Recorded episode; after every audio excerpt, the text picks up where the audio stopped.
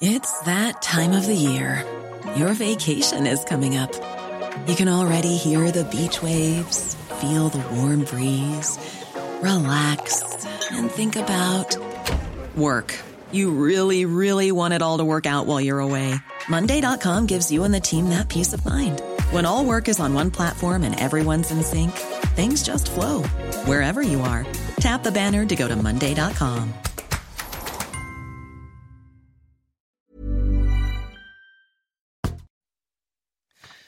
Il est bientôt 6 heures. Bonjour à tous, bienvenue, merci d'être avec nous. La matinale, c'est parti à la une ce matin. La pression des islamistes sur l'école. Ils font pression sur des élèves musulmans au travers de vidéos sur Internet pour qu'ils aillent au collège ou au lycée habillés avec des tenues musulmanes traditionnelles. On va vous raconter. On sait que des explosifs ont été utilisés pour saboter les gazoducs Nord Stream. La fuite de gaz devrait durer un an une semaine plus précisément. Pardon. Les regards se tournent vers le Kremlin. Les informations d'Harold Iman. A tout de suite, Harold. Des fêtes de Noël dans le noir à Épinay-sur-Seine, des illuminations à minima pour faire des économies. On est allé sur place. Coupure générale d'électricité à Cuba à cause de l'ouragan Yann. Il se dirige actuellement vers la Floride qui se barricade. Et puis on verra qu'il y a beaucoup d'erreurs dans le calcul des pensions de retraite, erreurs au détriment des retraités. Lomic Guillot nous dira comment éviter ces erreurs. A tout de suite, Lomic. De plus en plus de musulmans portent des tenues euh, islamiques à l'école. C'est ce que révèle une note du comité interministériel de prévention de la délinquance et de la radicalisation euh, qui qu'ont pu se procurer nos confrères du euh, Parisien. Gauthier Lebret avec nous. Les professeurs n'en peuvent plus. Le port de signes religieux à l'école augmente. Et Gauthier, dans une note révélée par le, le Parisien aujourd'hui en France, les services de l'État mettent en garde contre des prosélytes qui poussent les filles notamment aller à l'école voilée Absolument, notamment sur les euh, réseaux sociaux, sur euh, TikTok. On, en a beaucoup parlé, on voit aussi des vidéos pour expliquer comment dissimuler eh bien, ces tenues euh, islamiques. Alors, résultat, une hausse du port des habits religieux chez les enfants, le camis pour les garçons. Voilà, vous voyez cette image, le, le camis pour les garçons et l'abaya pour les filles. C'est 22% des signalements.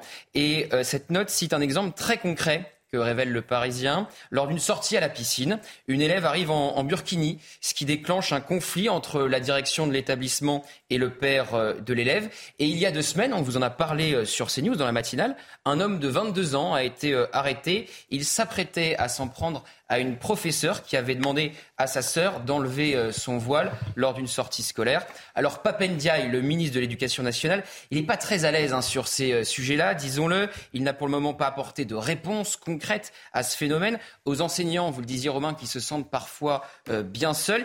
Il était interrogé en fin de semaine à ce sujet, le ministre. Il expliquait être attentif, je le cite, surveiller la situation de près, mais il attend des données plus précises, dit-il.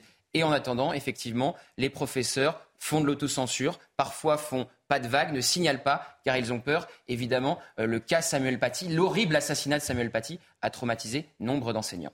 Gauthier Lebret, merci Gauthier. Le sabotage des gazoducs Nord Stream qui relient euh, la Russie à, à l'Allemagne. Qui est responsable? Cette nuit, l'Institut sismique suédois a réfuté la thèse accidentelle après les deux mystérieuses explosions euh, sous-marines. Ces explosions ont eu lieu à quelques heures d'intervalle et à seulement 70 km l'une de l'autre. Vous voyez ces, images de, bouillonnement. Harold Iman avec nous. Harold, peut-on être sûr que la Russie est à l'origine de ce sabotage et pourquoi l'aurait-elle fait puisque le gazoduc était fermé? Oui, alors les autorités politiques danoises et suédoises n'accusent pas encore directement la Russie, mais sont pratiquement sûres qu'il s'agit donc d'une explosion créée par la main de l'homme dans des eaux peu profondes que l'on peut atteindre par euh, plongeur, tout simplement. Donc facile à faire. Ils estiment que 100 kg de TNT, au moins, ont été utilisés. Donc pour cette fuite en eau profonde, vous voyez que Nord Stream 1 et 2 devaient approvisionner l'Allemagne. Euh, les, deux gazoducs sont fermés. Mais il y a encore du gaz dans les tuyaux. Voilà pourquoi ça se déverse, mais voilà pourquoi ça s'arrêtera euh, relativement euh, rapidement. Donc pourquoi a-t-on euh, procédé à ce genre de d'acte qui est certainement fait par la main de l'homme? Bien sûr, c'est peut-être une vengeance russe, mais le timing, pourquoi le timing? Eh bien, c'est maintenant qu'on vient d'ouvrir le Baltic Pipe, qui est un autre gazoduc qui relie la Norvège à la Pologne, qui maintenant, elle, la Pologne, peut se passer entièrement de tout gaz russe. Donc, c'est peut-être une indication sur le pourquoi de la date. Harold Iman avec nous ce matin. Merci beaucoup, Harold. La situation en Ukraine et cette dernière déclaration de Volodymyr Zelensky, le président ukrainien, qui a déclaré hier soir que l'Ukraine agira pour défendre son peuple dans les régions occupées par les Russes. Ça fait suite évidemment au référendum. Oui, à la victoire revendiquée notamment par les autorités pro-russes dans ces référendums d'annexion de quatre régions ukrainiennes. Des référendums qui rendent impossible toute négociation avec la Russie, selon Volodymyr Zelensky. Écoutez. La reconnaissance par la Russie des pseudo-référendums comme étant normaux, la mise en œuvre du soi-disant scénario de Crimée et la nouvelle tentative d'annexer le territoire ukrainien signifie qu'il n'y a rien à discuter avec l'actuel président de la Russie. Voilà, Régis Le Sommier, spécialiste de cette région, sera avec nous. Grand reporter, il sera en direct avec nous à, à 7h10. Le calvaire de Pierre et Marise. Pierre et Marise, euh, c'est euh, ce couple de septuagénaires contraints de vivre dans un camping-car. Pourquoi? Parce que leur maison est squattée depuis deux ans et demi. Leur locataire refuse de partir. Et cerise sur le gâteau, elle ne paye plus son loyer depuis maintenant euh, plusieurs mois. La situation ne semble pas évoluer. Pourtant, un ordre d'expulsion a bien été délivré, mais la préfecture martèle que la priorité, c'est de trouver une solution de relogement pour cette squatteuse. Les informations de Stéphanie Rouquier. Avec la médiatisation de cette affaire, la préfecture des Bouches-du-Rhône a rapidement répondu pour éclaircir la situation. Lundi dernier, les propriétaires ont déposé via leur huissier une demande de concours de la force publique. Et à présent, les autorités mènent deux enquêtes, une enquête de police et une enquête sociale pour vérifier la situation de l'ancienne locataire. Ensuite, une solution d'hébergement lui sera proposée. La préfecture insiste bien sur le fait qu'il y a une urgence pour ses propriétaires, mais qu'il est impossible d'agir dans la précipitation sans trouver premièrement un nouveau logement pour cette ancienne locataire qui explique être en situation de handicap et habiter seule avec sa fille. Les propriétaires espèrent donc vivre leur dernière journée dans leur camping-car et connaître très prochainement la fin de leur calvaire. La France insoumise et le PS boycottent un match de foot caritatif entre députés. Euh, match donc euh, organisé par euh, l'Assemblée nationale. Pourquoi? Eh bien à cause de la présence d'élus du RN dans l'équipe. Les parlementaires doivent jouer ce soir à Paris au profit d'une association qui lutte contre le harcèlement scolaire. Hein. Et la gauche n'est pas la seule à vouloir boycotter ce match, puisque la présidente du groupe Renaissance à l'Assemblée, Aurore Berger, a également demandé à ne pas y participer. Écoutez quelques réactions de députés. On sera sur un terrain de football, on respectera les règles. Eux décident de, boycotter ça. Finalement, ils ne respectent pas les règles, un peu comme ici euh, dans, l'hémicycle. Nous ne pouvons pas être coéquipiers sur un terrain de foot, alors même que nous faisons tout pour ne pas laisser se banaliser l'extrême droite. Ça me désole qu'on euh, ne soit pas capable de passer au-dessus de ces clivages. On va faire croire que euh, nous pouvons être coéquipiers sur le terrain, alors que nous refusons obstinément à l'être dans l'hémicycle. Voilà, on croit qu'il n'y a pas de possibilité euh, euh, d'être coéquipier avec des gens que nous combattons dans l'hémicycle. Mais nous ne voulons pas participer à euh, finalement un objectif de récupération politique par le Rassemblement national pour se banaliser. Gauthier Lebret, la, gauche déclare forfait à la veille du match. Pourquoi hein? Oui, alors il y avait les Bleus, vous savez, qui ne voulaient pas descendre du car à Naïsna en 2010 en Afrique du Sud lors de la Coupe du Monde. Et là, effectivement, il y a les députés socialistes et insoumis qui ne veulent pas jouer au foot euh, avec le Rassemblement national pour pas être sur la photo de famille. Alors c'était deux équipes qui devaient euh, s'affronter, qui vont s'affronter d'ailleurs euh, cet après-midi. D'un côté les parlementaires et de l'autre d'anciens joueurs, le tout au profit d'une association qui lutte contre le cyberharcèlement des enfants. Alors hier j'ai interrogé l'entourage du groupe Rassemblement national à l'Assemblée et voilà ce qu'il me confiait. C'est pourtant une métaphore du débat, de la confrontation. C'est nos meilleurs porte-parole. Ça dénote le sectarisme des gars. C'est lunaire. Allons jusqu'au bout puisqu'il est anti-républicain Interdisons le RN tant qu'on y est. La lutte, euh, la lutte contre le harcèlement scolaire est sacrifiée sur l'autel du sectarisme. Et pourtant, en 2017, Alexis Corbière et Louis Alliot jouaient ensemble au rugby dans l'équipe euh, parlementaire. Ça ne posait pas de problème à l'époque. Et puis, euh, Chanel disait tout à l'heure dans, dans, son lancement, Aurore Berger, la présidente du groupe Renaissance à l'Assemblée, a conseillé à ses députés de ne pas y participer. La consigne ne va pas être suivie par tout le monde puisque Carl Olive, député Renaissance et co-capitaine de l'équipe, sera sur le terrain tout à l'heure. Il parle de diktat de la France insoumise. Merci beaucoup Gauthier. Alors je vous pose la question sur le compte Twitter euh, aujourd'hui. Est-ce que vous comprenez la position des, députés de gauche qui ne veulent pas jouer euh, avec des, députés RN. Vous allez sur le compte Twitter de CNews. Pour l'instant, il y a 86% de non, je ne comprends pas la position des députés de gauche et 14% de oui, je comprends la position des députés de gauche. On sera avec l'un d'entre eux, tiens, à 6h45. Il va nous expliquer pourquoi il ne veut pas jouer avec des euh, collègues RN.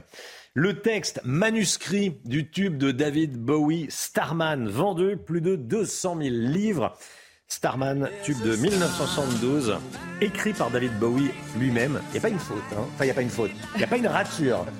bah oui, une faute, alors... je ne sais pas, mais il y a pas de rature en tout cas. Là, on se demande, mais pourquoi pour 230 000 euros pratiquement Qu'est-ce qu'on a? Eh bien, vous avez ce fameux euh, papier avec ce texte écrit à l'encre bleue, donc sur une feuille A4, à petit carreau, et vous l'avez dit, très peu de rature. Hein.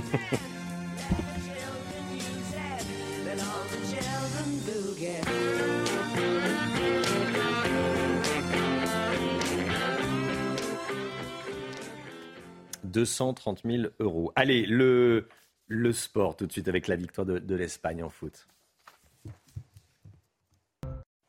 L'Aurora s'est imposé 1-0 face au Portugal hier à Braga. Les Espagnols terminent en tête du groupe A2 avec 11 points. Ils se sont qualifiés pour la finale à 4 de la Ligue des Nations. Ils retrouveront les Pays-Bas, l'Italie et la Croatie.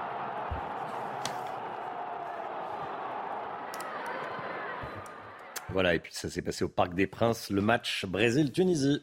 Et oui, une banane a été jetée des tribunes hier soir pendant ce match amical. Elle a été jetée en direction de l'attaquant brésilien Richard Lisson alors qu'il célébrait son but. L'hymne brésilien a également été sifflé en début de match, mais ça n'a pas découragé les Brésiliens qui ont quand même gagné 5 buts à 1.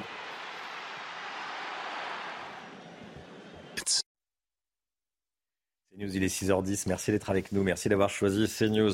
Dans un instant, on va aller à, Épinay-sur-Seine. Pourquoi? Eh bien parce que pour faire des économies d'énergie, il n'y aura pas, ou très très peu, d'illumination de Noël. Euh, un Noël dans le noir à Épinay-sur-Seine. Bon, c'est un peu triste. On est allé euh, sur place. Restez bien avec nous. À tout de suite.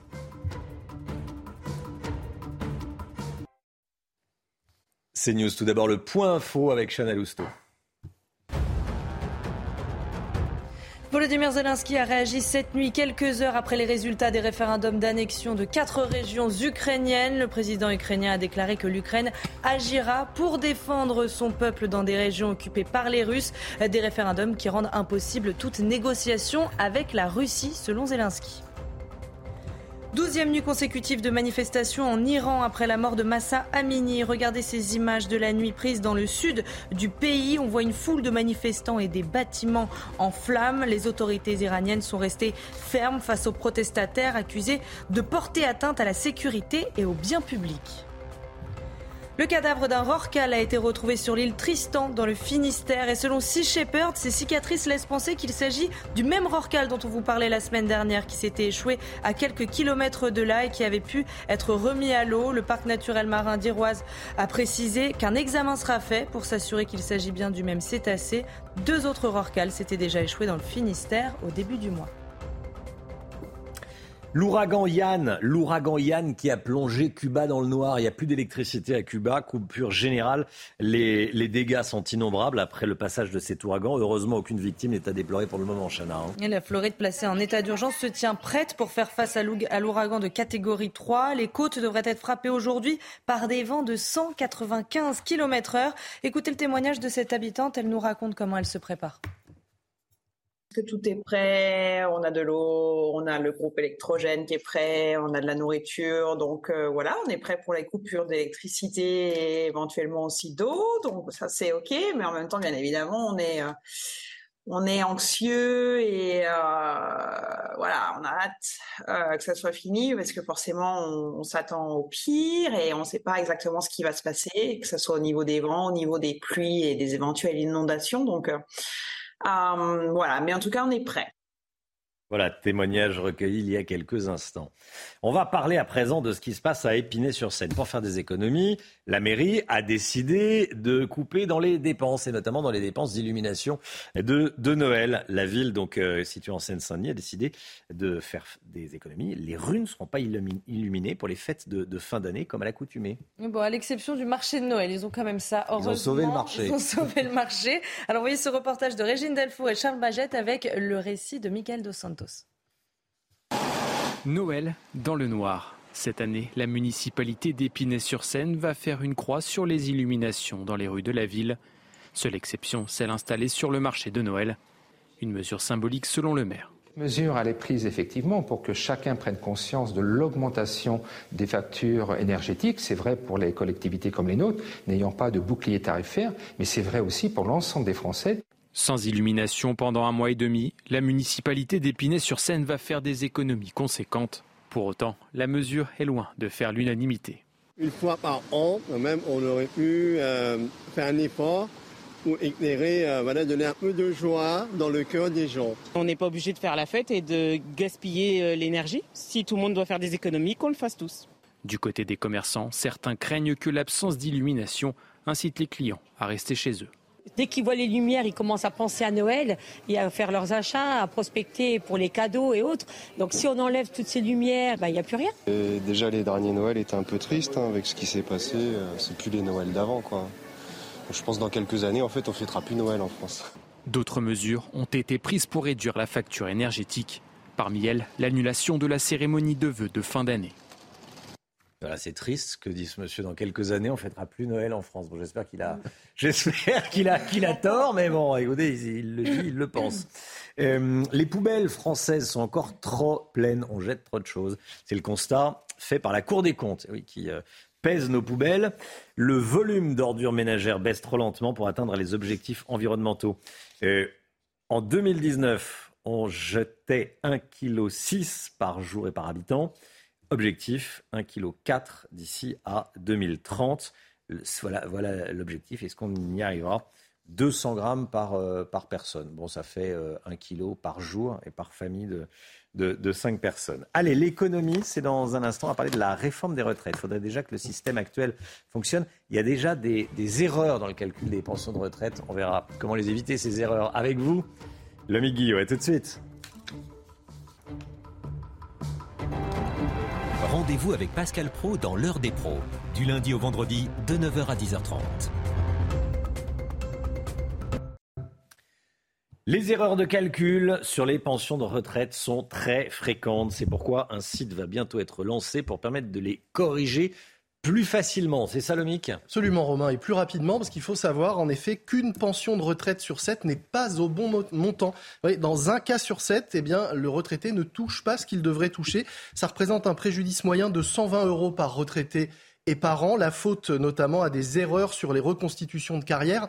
En effet, dans certaines caisses de retraite complémentaires, les dossiers sont traités euh, automatiquement par un système informatisé qui applique systématiquement notamment le malus. C'est le cas notamment pour les personnes qui auraient pu bénéficier d'une retraite anticipée pour une longue carrière à partir de 60 ans et qui partent plus tôt. Dans ce cas, bah, le calcul applique le malus comme si elles n'avaient pas atteint l'âge du taux légal. Au total, le manque à gagner pour les retraités serait de près de 70 millions d'euros par an pour les bénéficiaires. C'est pourquoi la Caisse nationale d'assurance vieillesse va lancer le site Compléter ma retraite. C'est une nouveauté pour permettre aux travailleurs de s'assurer qu'il n'y a pas d'erreur dans leurs informations. Le site sera testé d'abord pour les personnes qui ont eu des carrières hachées avec beaucoup d'employeurs différents avant d'être généralisé. Alors, euh, s'il manque dans votre relevé de carrière un stage, un petit boulot d'été, ça arrive souvent, vos années de service militaire, hein, si vous êtes en âge de l'avoir fait, il y en a encore euh, parmi, euh, parmi nous, vous pourrez directement corriger en ligne en envoyant voyant tout simplement la photo des bulletins de salaire manquants. N'attendez pas hein, pour faire corriger parce que ces erreurs sont fréquentes. Ça représente la moitié des sources d'erreurs dans les calculs des, des, pensions de retraite et ça peut avoir euh, des conséquences assez significatives, notamment sur votre âge de départ et puis sur le montant de la pension que vous allez percevoir. D'autant que c'est aux retraités hein, de s'assurer qu'il perçoit bien ce à quoi il a le droit. Euh, s'il y a une anomalie, c'est à vous de vérifier et de faire le nécessaire pour corriger. Une rectification qui peut prendre plusieurs mois, d'où l'intérêt euh, de le faire sans attendre, et même si l'âge de la retraite vous semble encore lointain.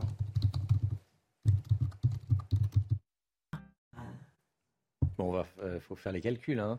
Pas rien oublier. Hein. faut, rien, faut rien oublier. On va suivre vos, euh, vos, bons conseils. C'est vrai que la retraite, je crois qu'il faut s'y prendre. Euh, à partir de 35 ans, on reçoit un relevé. À 35 ans. Relevé, un relevé. J'allais dire 50. ans, mais il faut vérifier dès, dès, 35 ans. Dès 35 ans. On va suivre vos, vos bons conseils, Lomique Guillot.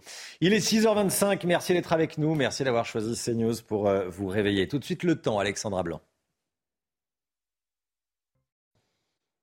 Le temps avec vous, Alexandra Blanc, vous nous emmenez dans le Finistère. L'automne est là. Hein. Oui, le mauvais temps s'installe. On a de la pluie. C'est plutôt une bonne nouvelle pour enrayer la sécheresse, avec donc des conditions météo assez mitigées. C'était le cas hier dans le Finistère. On va retrouver également le même type de conditions aujourd'hui avec toute cette semaine un défilé de perturbations et même un petit peu de neige en montagne. Ce sera le cas également aujourd'hui. Alors aujourd'hui, on a une nouvelle perturbation que l'on retrouve dès ce matin, vous le voyez, entre les côtes d'Armor, le bassin parisien ou encore le nord-est du pays. On retrouve partout ailleurs une alternance entre nuages et éclaircies et toujours du beau temps autour du golfe du Lion avec néanmoins le maintien de vent tempétueux. Ça va souffler une nouvelle fois bien fort entre la côte d'Azur, le Languedoc-Roussillon ou encore du côté de la Corse avec des rafales qui pourraient localement dépasser les 100 km par heure. Dans l'après-midi, la perturbation redescend un petit peu plus au sud, notamment entre la Creuse ou encore en allant euh, vers le Lyonnais, avec au programme de fortes pluies. Hein, si vous êtes en Corrèze ou encore euh, sur euh, l'Isère, on va retrouver un temps très instable aujourd'hui,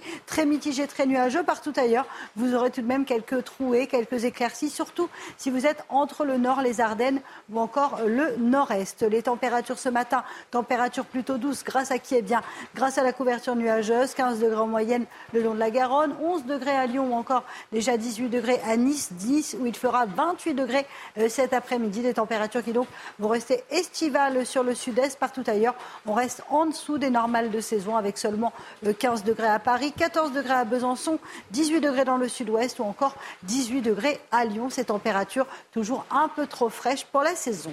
Alexandra, qu'est-ce que ça va donner ces trois prochains jours Défilé de perturbations, Romain, un temps automnal. Hein, on a souvent ce même type de temps euh, fin, fin septembre, début octobre. C'est tout à fait normal. Jeudi, beaucoup de nuages, quelques euh, averses de grêle, quelques giboulées euh, sur le nord-est. Et puis vendredi, un temps très mitigé. Du beau temps en Méditerranée avec néanmoins le maintien du vent. Température toujours un peu fraîche pour la saison. Et puis regardez, samedi, une France coupée en deux. Plus vous irez vers le sud, plus vous aurez du beau temps, puisque sur les régions du nord, on va une perturbation active qui donnera de la pluie et du vent. Bref, des conditions météo tout à fait classiques pour la saison. CNews, il est 6h28. Merci d'être avec nous. Merci d'avoir choisi CNews. L'équipe de la matinale est là, comme tous les matins. On est avec Chana Lousteau, on est avec Gauthier Lebret, on est avec Alexandra Blanc, évidemment, pour euh, la météo, avec Harold Iman également. Euh, toutes les informations internationales et l'économie. Lomic Guillot. Allez, à la une ce matin, des retraités obligés de vivre dans un camping-car. Pourquoi? Parce que leur maison est squattée à Marseille. Vous allez entendre leur témoignage. Victoire massive du oui au référendum pour l'annexion par la Russie dans les quatre régions du sud de l'Ukraine. Qu'est-ce qui va changer maintenant? On va voir ça avec vous, Harold Iman. On verra également cette euh, déclaration de la Chine il y a quelques instants. Des députés de gauche qui refusent de jouer au foot avec des collègues du Rassemblement national. Un match de foot caritatif. Certains députés, la France insoumise, disent préférer jouer avec des prisonniers qu'avec des élus du RN. On sera en direct avec un député d'hiver gauche dans un instant. Alors que des Iraniennes meurent pour se débarrasser du voile islamique, l'Europe poursuit ses campagnes pour présenter le voile sous un jour positif. On va y revenir. Le calvaire de Pierre et Marise. Pierre et Marise, c'est ce couple de septuagénaires contraints de vivre dans un camping-car. Pourquoi? Parce que leur maison est squattée. Depuis deux ans et demi, leur locataire refuse de partir, Chana. Et sur, et sur le gâteau, elle ne paye plus son loyer depuis maintenant plusieurs mois. Écoutez, leur témoignage les était hier soir euh, sur Touche pas à mon poste avec Cyril Hanouna. Quand il a fallu partir, le, jour, où vous avez une date butoir, quand il a fallu partir, elle n'est pas partie. Et quand l'huissier s'est présenté, donc elle n'a même pas ouvert la porte. Hein. et depuis ce jour-là, elle fait du forcing, c'est-à-dire elle ne prend aucune lettre recommandée, elle, n'ouvre pas la porte, elle ne paye plus l'eau. Il a fallu qu'on paye l'eau à sa place. Ah Et là, les, derniers mois, là, les trois derniers mois, elle ne paye même plus le loyer. Pendant la procédure, on a essayé de, de, trouver un arrangement avec elle. À l'amiable. De lui dire, voilà, bon. Peut-être l'aider, voilà, oui. vous ne payez pas le loyer pendant deux, trois mois, et puis euh, en grande partie, vous partez rapidement. Elle, elle, ne veut absolument rien savoir. Le problème, c'est qu'on ne sait pas pourquoi. On ne sait pas ce qu'elle ce qu'elle veut, ce qu'elle a, on ne sait pas. Et elle prolonge chaque fois pour la trêve hivernale. Voilà. Elle, prolonge chaque fois. Elle profite, elle profite de toutes les fissures de la, de, de la loi française. Voilà, c'était hier sur TPMP avec Cyril Hanouna. On vous pose la, la question ce matin, on vous consulte hein, dans la matinale, on vous donne la parole. Est-ce qu'il faut des expulsions express en cas de squat ou de loyers impayés? Écoutez vos réponses, c'est votre avis. Je suis propriétaire aussi d'un appartement que je loue. Donc effectivement, je peux comprendre des propriétaires qui ne peuvent plus rentrer dans l'appartement avec des, loyers impayés. Alors j'emploierai tous les moyens pour essayer de m'arranger avec lui. C'est vrai qu'on a des charges en tant que propriétaire, mais c'est toujours compliqué. Tout dépend comment ça se passe effectivement avec les locataires. Mettre dehors le locataire, euh, c'est un peu violent. Je pense qu'il doit y avoir des protections quand même pour, euh, pour les locataires. Et, euh, et, oui, bien sûr, je comprends la position, la position des propriétaires aussi. Et, les propriétaires peuvent se retrouver dans une situation difficile où eux-mêmes ont un prêt ou des choses comme ça. Mais, mais, mais, mais je ne pense pas que mettre les gens à la rue soit, soit vraiment la solution. L'Ukraine Volodymyr Zelensky a réagi cette nuit quelques heures après la publication des résultats des référendums d'annexion de quatre régions ukrainiennes. Le président ukrainien déclare que son pays agira pour défendre son peuple dans les régions occupées par, euh, les Russes. Il ajoute que ces référendums rendent impossible toute négociation avec la Russie. Harold Eman avec nous. Euh, Harold, qu'est-ce que ces référendums changent ce matin? Ce référendum permet à Vladimir Poutine d'envoyer des conscrits parce qu'il vient de déclarer la conscription à peu près en même temps qu'il a lancé les référendums, directement sur le champ de bataille.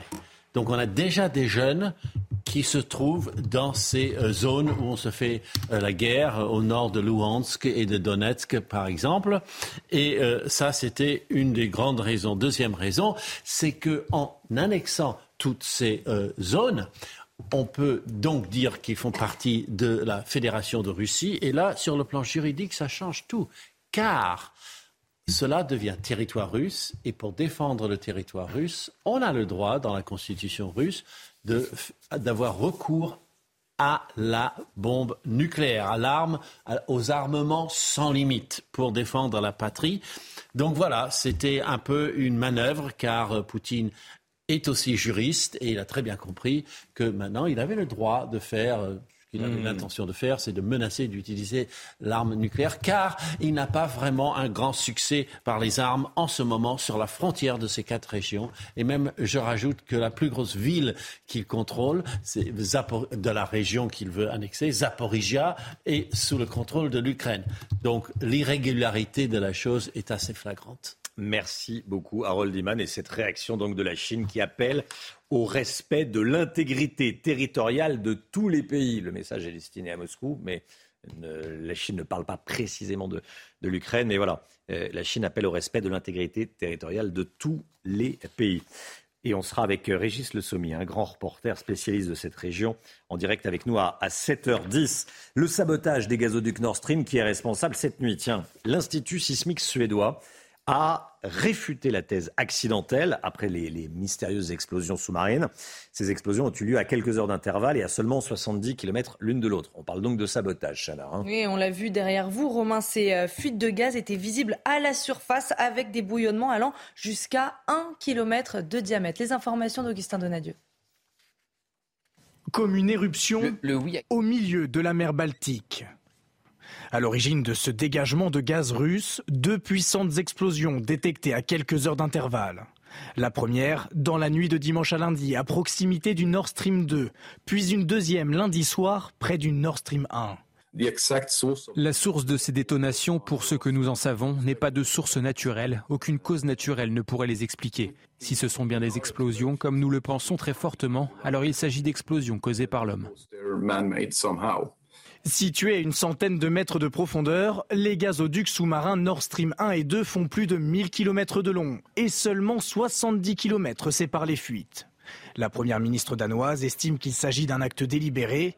Certains observateurs soupçonnent la Russie d'être à l'origine de l'incident. À la complexité des attaques et la difficulté de réaliser un tel acte de sabotage, il est très probable qu'un acteur étatique soit impliqué. Et il n'y a qu'un seul acteur étatique dans la Baltique dont la possibilité, les capacités et la motivation se rejoignent, c'est évidemment la Russie. Cet incident ne devrait avoir que peu de répercussions à court terme sur l'Europe, Moscou ayant déjà fermé le robinet en représailles des sanctions occidentales. Ces mêmes sanctions qui, selon l'exploitant russe Gazprom, empêcheraient toute réparation pour le moment. L'Iran.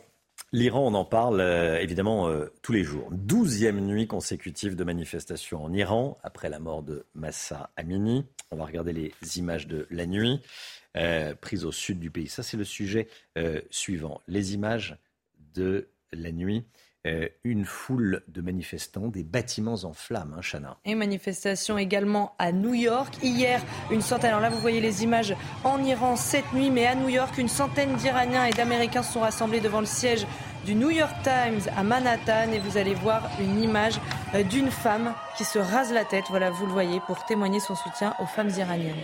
Et alors qu'en Iran des, voiles, des voix s'élèvent contre le port du voile islamique, en parallèle, la Commission européenne semble en faire la promotion dans une nouvelle campagne. Oui, sur une affiche publiée sur les réseaux sociaux pour promouvoir le prix de l'éducation innovante, on voit une petite fille voilée. Les explications d'Augustin Donadieu. Sur cette affiche, une très jeune fille portant un voile. À l'origine de cette campagne de communication, la Commission européenne qui souhaite promouvoir le prix européen de l'enseignement innovant, un choix qui offusque certains internautes et étonne ce militant laïque. On ne voit plus seulement des jeunes femmes qui portent un voile sur des affiches de, l'Europe, mais des petites filles. Et c'est particulièrement choquant, ça valide l'outil politique de prédilection des islamistes. Cette affiche aurait très bien pu être présentée par des frères musulmans. Une campagne de communication qui tranche avec les récents événements en Iran où des milliers de femmes combattent le port du voile obligatoire dans leur pays. Un mouvement de contestation apparu après que l'une de ces femmes ait été tuée pour avoir mal porté le vêtement religieux. Il me semble que dans cette période où des femmes risquent leur vie euh, en Iran et dans d'autres pays du monde, je dirais, pour, euh, pour enlever le voile, il y a euh, un sérieux problème de timing.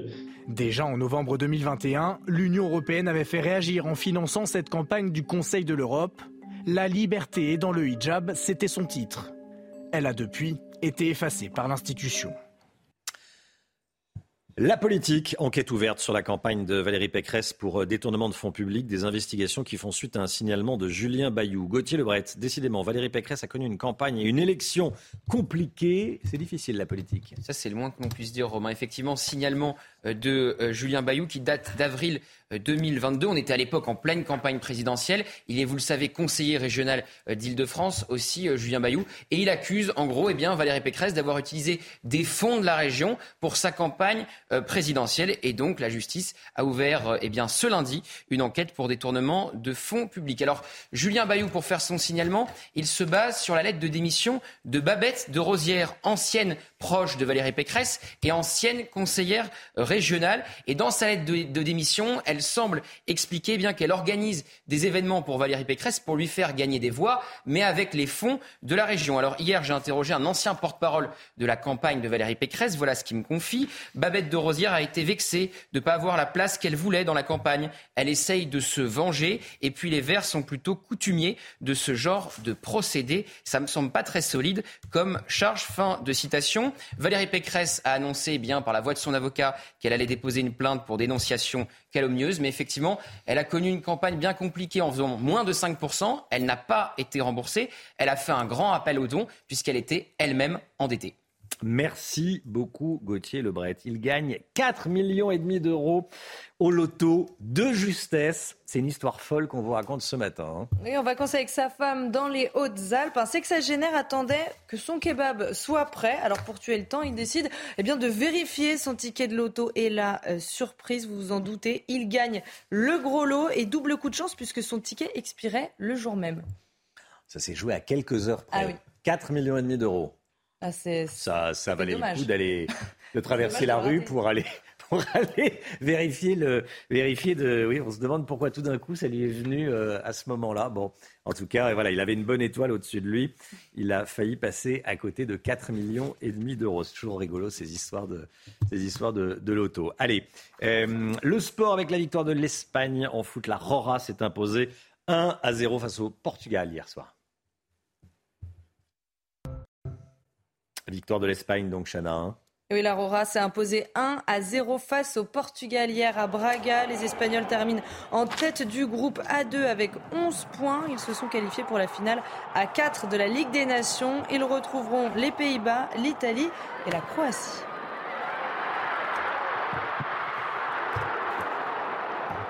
Et puis toujours en foot, une banane a été euh, jetée des tribunes hier soir pendant un match amical qui opposait la Tunisie au Brésil. Ça s'est passé au Parc des Princes. Elle a été jetée en direction de l'attaquant brésilien Richard Lisson alors qu'il célébrait son but. L'hymne brésilien a également été sifflé en début de match, mais ça n'a pas découragé les Brésiliens qui ont quand même gagné 5 buts à 1.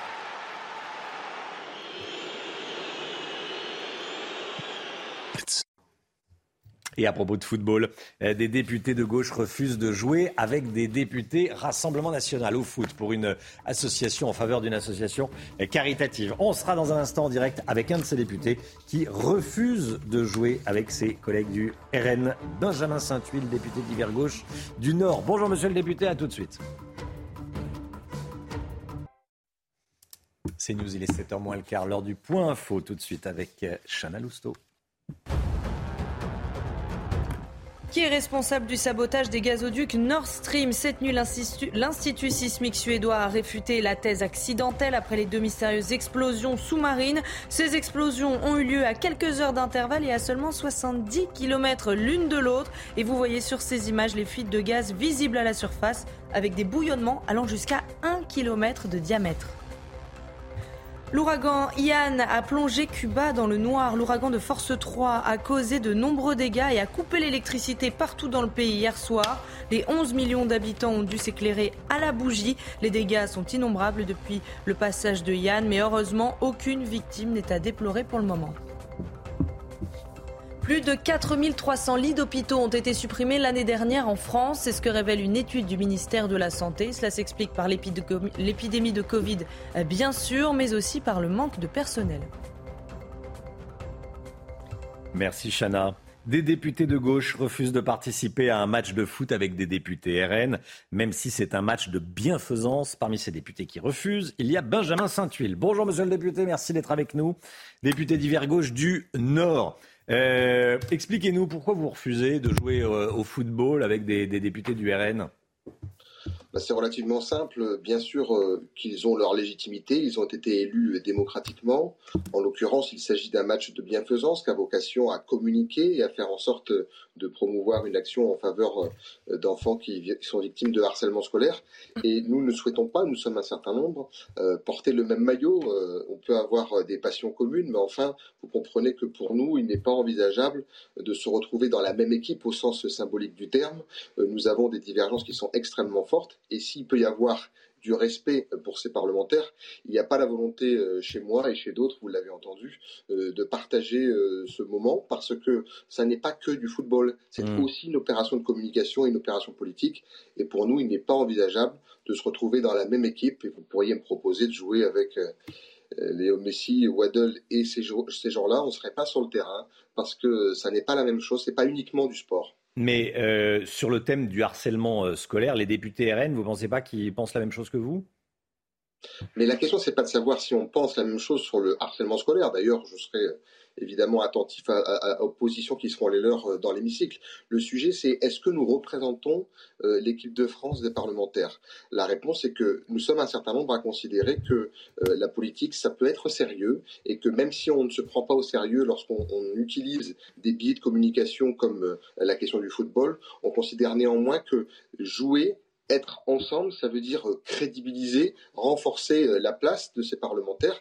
Et si je ne conteste en rien le fait qu'ils puissent participer, euh, charge à ceux qui sont en responsabilité de décider si oui ou non ils veulent porter le même maillot. Je fais partie de ceux qui considèrent qu'ils n'ont pas envie, qu'il n'est pas souhaitable de porter le même maillot que ces acteurs politiques qui ont une vision de la société radicalement différente. Le football, c'est la tolérance, c'est le vivre ensemble reconnaissons que ce n'est pas les valeurs qui brillent au Rassemblement national.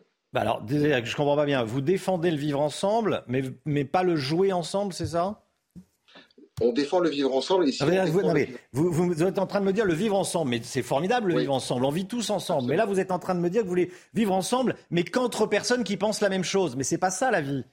La vie démocratique, c'est pas ça. Je suis confus de vous l'annoncer ce matin. Vous, choisissez d'avoir un regard caricatural sur les choses. Non. Ce que je vous dis, moi, c'est que si on, on considère que le vivre ensemble, c'est ce qu'il faut pour la France et pour la société, je fais partie de cela. Si on considère que c'est dans l'échange et dans la tolérance qu'on sera plus fort et que le pays sera plus fort, on doit poser un regard lucide sur les choses. Est-ce que vous pouvez me dire sérieusement que vous considérez que les acteurs du Rassemblement national, ils sont en situation de porter des valeurs de tolérance, de vivre ensemble? Ils sont systématiquement dans notre société à fracturer, à diviser, à opposer. Alors je ne vais pas leur donner la possibilité de faire une photo avec d'autres députés euh, de France pour mmh. crédibiliser leurs paroles et considérer qu'ils sont banalisés. La pensée d'extrême droite, elle est grave. Vous le voyez partout en Europe aujourd'hui. Moi, je ne participerai pas à cela, mais je considère que c'est la liberté euh, des parlementaires de le décider. C'est votre liberté la plus absolue. Euh, il y a un député LFI,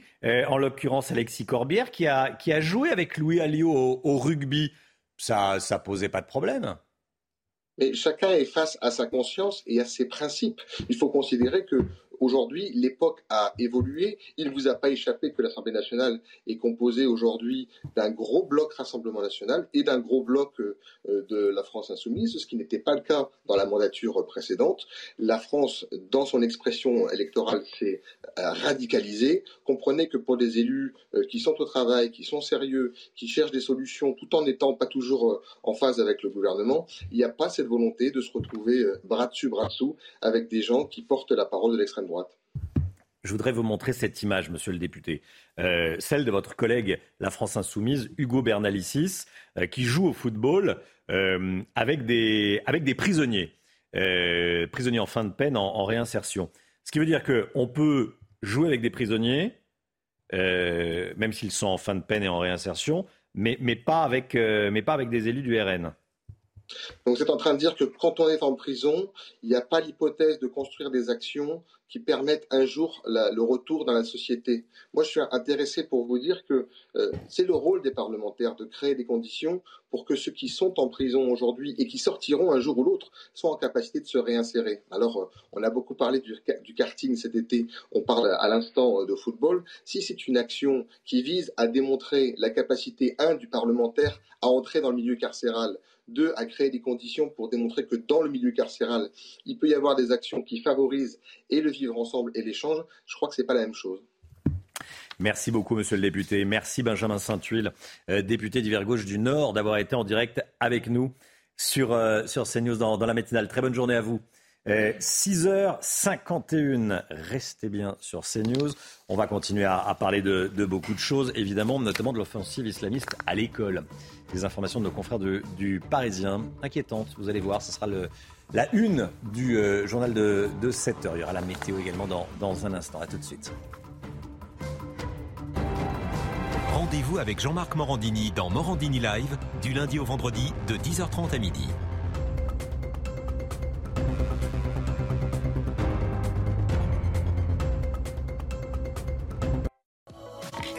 7h 5, l'instant musique, comme tous les matins. Waking Up, Dreaming. C'est le retour de Shania Twain. L'homme de Guillaume, vous, bah, ah, tapez des doigts. C'est la chanteuse qui a vendu le, plus d'albums euh, de tous les temps. Hein. Le, chanteur, c'est Michael Jackson. Elle, c'est la chanteuse qui a le record euh, d'albums vendus avec 40 millions. Toujours cette vision business. Hein. On se refait pas. On se refait pas. Chanson pop rock rétro nostalgique des années 80. Écoutez. Voilà, surtout qu'il y a une lettre presse, toi qui étais sur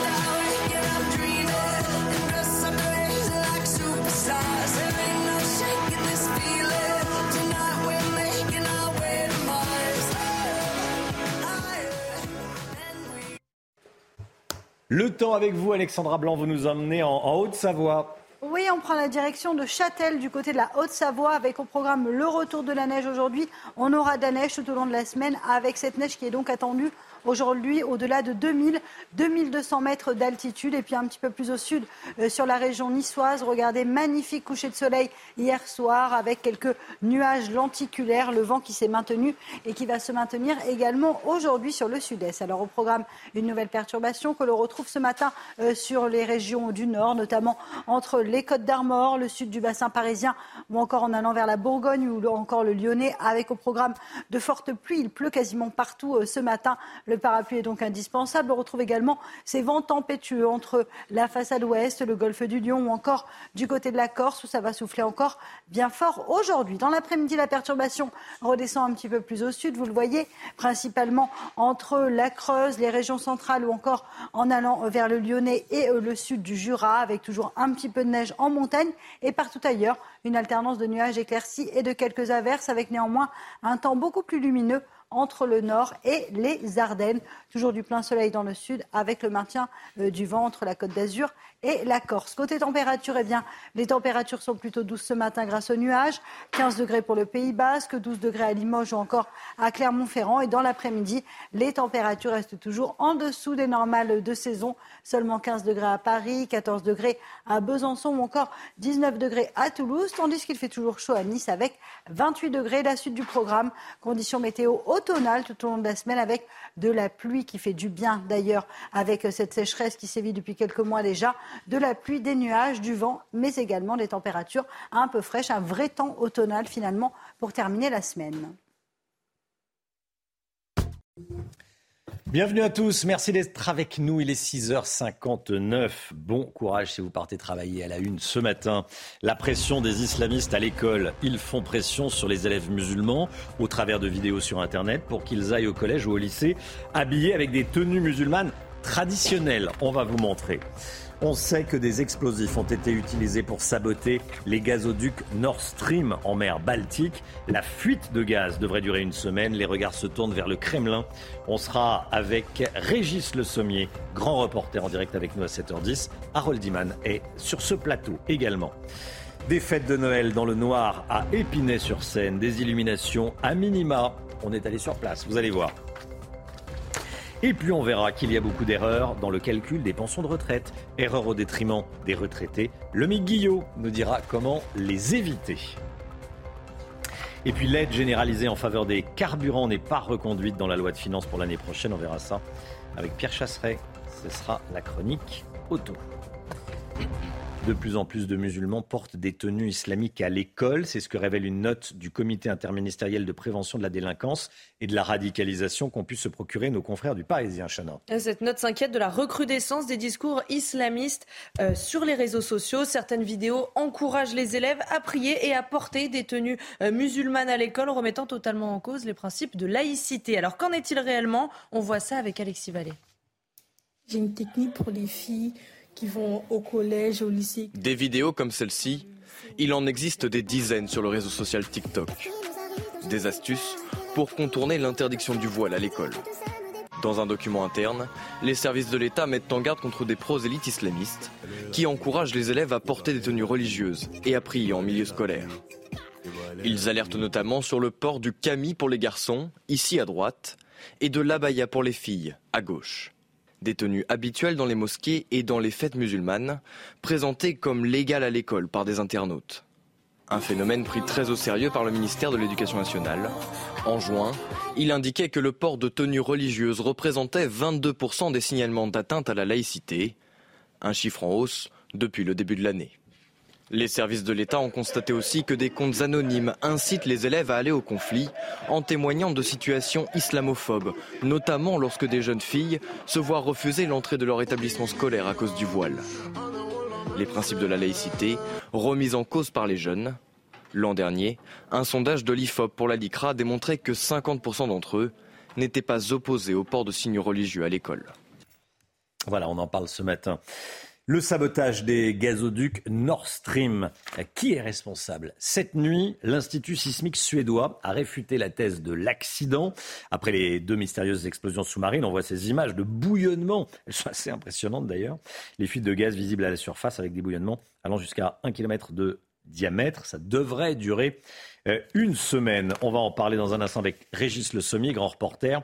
On parlera également des référendums d'annexion à la Russie. Vous savez, dans quatre régions ukrainiennes, le score euh, n'est pas très surprenant, hein, autour de 99%. On va euh, parler également de ce qu'a dit Volodymyr Zelensky. Cette nuit, il déclare que son pays agira pour défendre son peuple. Le calvaire de Pierre et Marise. Pierre et Marise, ce couple de septuagénaires, contraints de vivre dans un camping-car parce que leur maison est squattée, Chana. Hein. depuis deux ans et demi, leurs locataires refusent tout simplement de partir. Et cerise sur le gâteau, elle ne paye plus son loyer maintenant depuis euh, plusieurs mois. La situation ne semble pas évoluer. Pourtant, un ordre d'expulsion a bien été euh, délivré. Mais la préfecture martèle que la priorité, c'est de trouver une solution de relogement pour cette squatteuse. Les précisions avec Stéphanie Rouquier. Avec la médiatisation de cette affaire, la préfecture des Bouches-du-Rhône a rapidement répondu pour éclaircir la situation. Lundi dernier, les propriétaires ont déposé via leur huissier une demande de concours de la force publique. Et à présent, les autorités mènent deux enquêtes, une enquête de police et une enquête sociale pour vérifier la situation de l'ancienne locataire. Ensuite, une solution d'hébergement lui sera proposée. La préfecture insiste bien sur le fait qu'il y a une urgence pour ses propriétaires, mais qu'il est impossible d'agir dans la précipitation sans trouver premièrement un nouveau logement pour cette ancienne locataire qui explique être en situation de handicap et habiter seule avec sa fille. Les propriétaires espèrent donc vivre leur dernière journée dans leur camping-car et connaître très prochainement la fin de leur calvaire. Stéphanie Rouquia à Marseille. Et puis le texte manuscrit du tube Starman de David Bowie, vendu plus de 200 000 livres, près de 230 000 euros. Vous voyez, euh, aucune rature. Ah le texte de Starman. Il a presque écrit euh, d'une traite. On, a, en tout cas l'impression que ça donne. Et donc, 230 000 euros, vous avez ce papier, feuille à 4, petit carreau. Ce papier, pardon. C'est euh, cet objet, cette œuvre d'art. C'est vrai, 230 000 euros, bah quand même. Vous les auriez mis, Romain euh, Vous les avez Si je les avais comme ça. On va essayer de vendre les notes d'Harold. Ah oui, mais... nous rapportera un peu moins. Voilà, l'acheteur qui est un collectionneur privé, donc on ne sait pas qui a, qui a récupéré ce texte manuscrit. C'était surtout l'occasion d'écouter un peu de, de David Bowie. Allez, le sport avec la victoire de l'Espagne en football. L'Aurora, l'équipe d'Espagne, s'est imposée 1-0 face au Portugal. les Espagnols terminent en tête du groupe A2 avec 11 points. Ils se sont qualifiés pour la finale à 4 de la Ligue des Nations et retrouveront les Pays-Bas, l'Italie et la Croatie. Et puis toujours en football, une banane a été jetée des tribunes hier soir pendant un match amical qui opposait la Tunisie au Brésil. Et ça s'est passé au Parc des Princes. Vous allez voir l'image. Elle a été jetée en direction de l'attaquant brésilien Richard Lisson alors qu'il célébrait son but. L'hymne brésilien a d'ailleurs été sifflé également en début de match, mais ça n'a pas découragé euh, le Brésil qui a gagné 5 buts à 1 tout de même.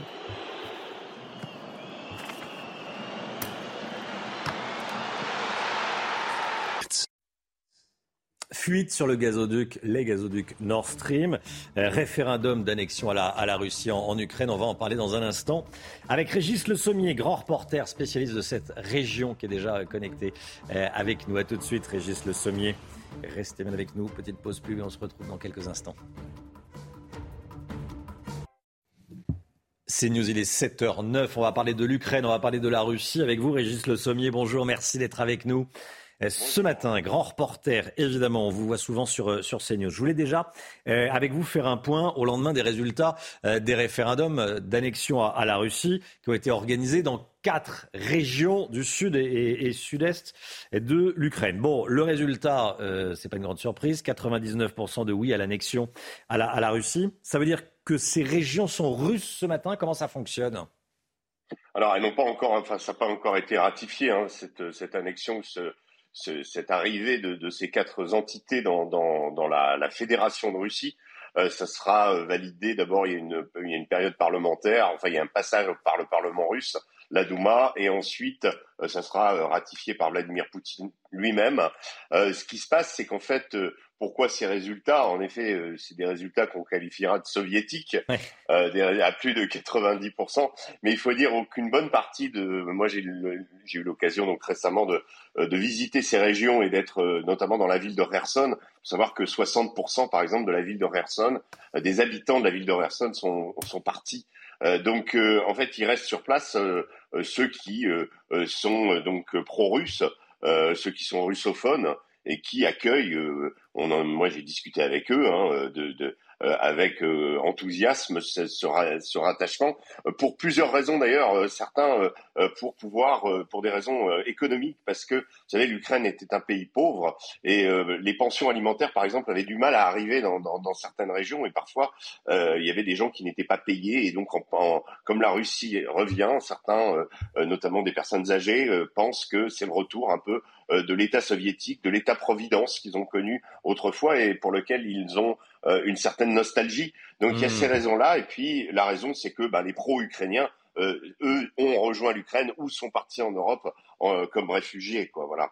Oui, oui. Donc ça veut dire qu'ils votent euh, en toute connaissance de cause. Ils disent qu'avec la Russie, ça va rapporter la, apporter la paix et, la stabilité, les, les, les aides du, du, voisin. Surtout cette donne, cette donne, cette donne financière est importante. Hmm. Que les Russes ont essayé, justement, ont déjà mis le paquet euh, sur, alors pas partout, hein, Kherson est une ville qui est encore, euh, qui souffre énormément de, de pénuries, euh, il, y a, y a, voilà, dû à la guerre, mais si vous voulez, ils s'imaginent que, voilà, cette euh, ce retour en Russie, enfin en tout cas cette, cette inclusion dans la fédération de Russie va faire qu'ils vont bénéficier par exemple d'avantages comme la Crimée.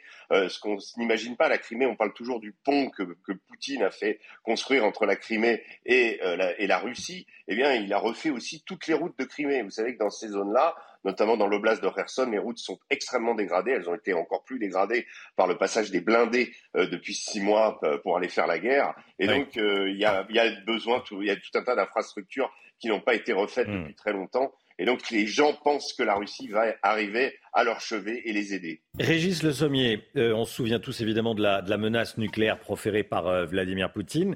est-ce que qu'est-ce qui a changé depuis? Est-ce que ça j'allais dire, calmer les, les, ardeurs des alliés euh, euh, que sont euh, les Américains les, et, les, Européens, et les Ukrainiens, bien sûr Non, pas du tout. Sur le terrain, on est toujours dans des opérations extrêmement compliquées et, des, opérations d'offensive menées par, par les Ukrainiens. Hein. La ville de Liman, par exemple, Krasny Liman, donc dans l'oblast de Donetsk, est toujours l'objet de toutes les attentions. Si l'Ukraine la prenait, ça serait une deuxième grande victoire euh, stratégique, euh, euh, enfin tactique, pardon, dans, dans, dans, cette zone-là.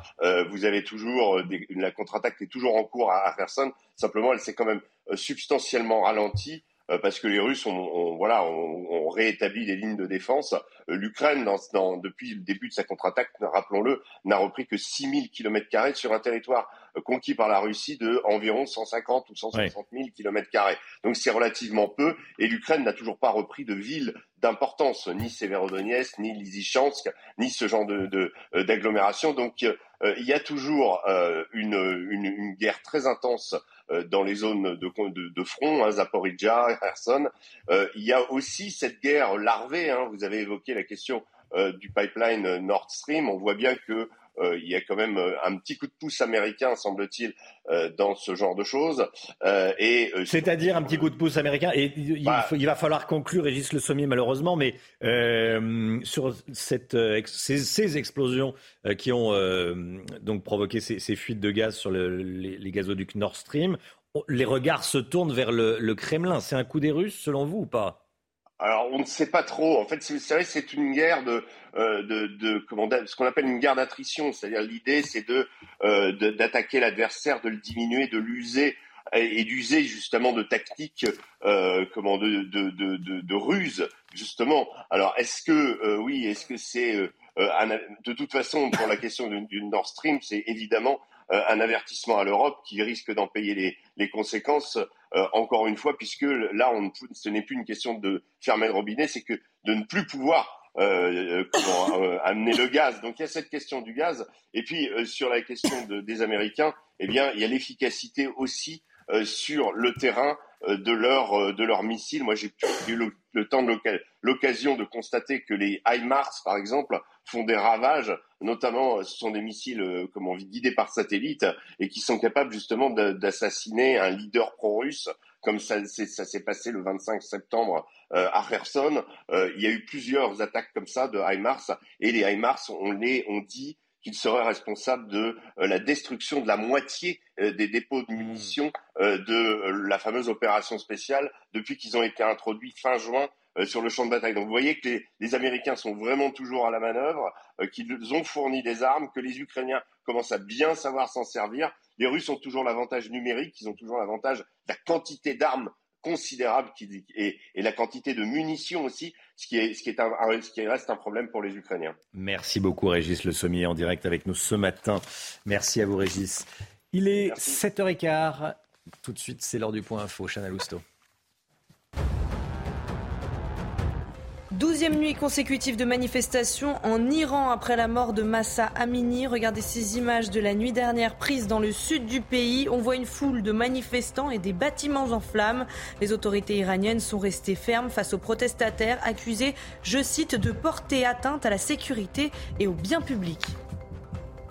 Le cadavre d'un rorcal a été retrouvé sur l'île Tristan dans le Finistère et selon Sea Shepherd, ces cicatrices laissent penser qu'il s'agit du même rorcal dont on vous parlait la semaine dernière qui s'était échoué à quelques kilomètres de là et qui avait pu être remis à l'eau. Le parc naturel marin d'Iroise a précisé qu'un examen sera fait pour s'assurer qu'il s'agit bien du même cétacé. Les poubelles françaises sont encore trop pleines. C'est le constat fait par, la, fait par la Cour des comptes. En 2019, la production d'ordures était de 1,6 kg par habitant et par jour. L'objectif d'ici 2030 est de réduire cette production à 1,4 kg. Eh bien, selon la Cour des comptes, si on n'accélère pas, cet objectif ne sera jamais atteint. 1,5 kg de poubelles par habitant et, par, jour, aujourd'hui. Aujourd'hui. oui, 1,6 kg hier, objectif 1,4 kg dans dans, euh, dans une dizaine d'années. Bon, il va falloir euh, mm. faire, des, faire des efforts, accélérer, comme vous dites, Chana. Allez, euh, l'ouragan Yann a plongé Cuba dans le noir. Les dégâts sont innombrables à Cuba. Après le passage de cet ouragan, heureusement, aucune victime n'est à déplorer pour le moment.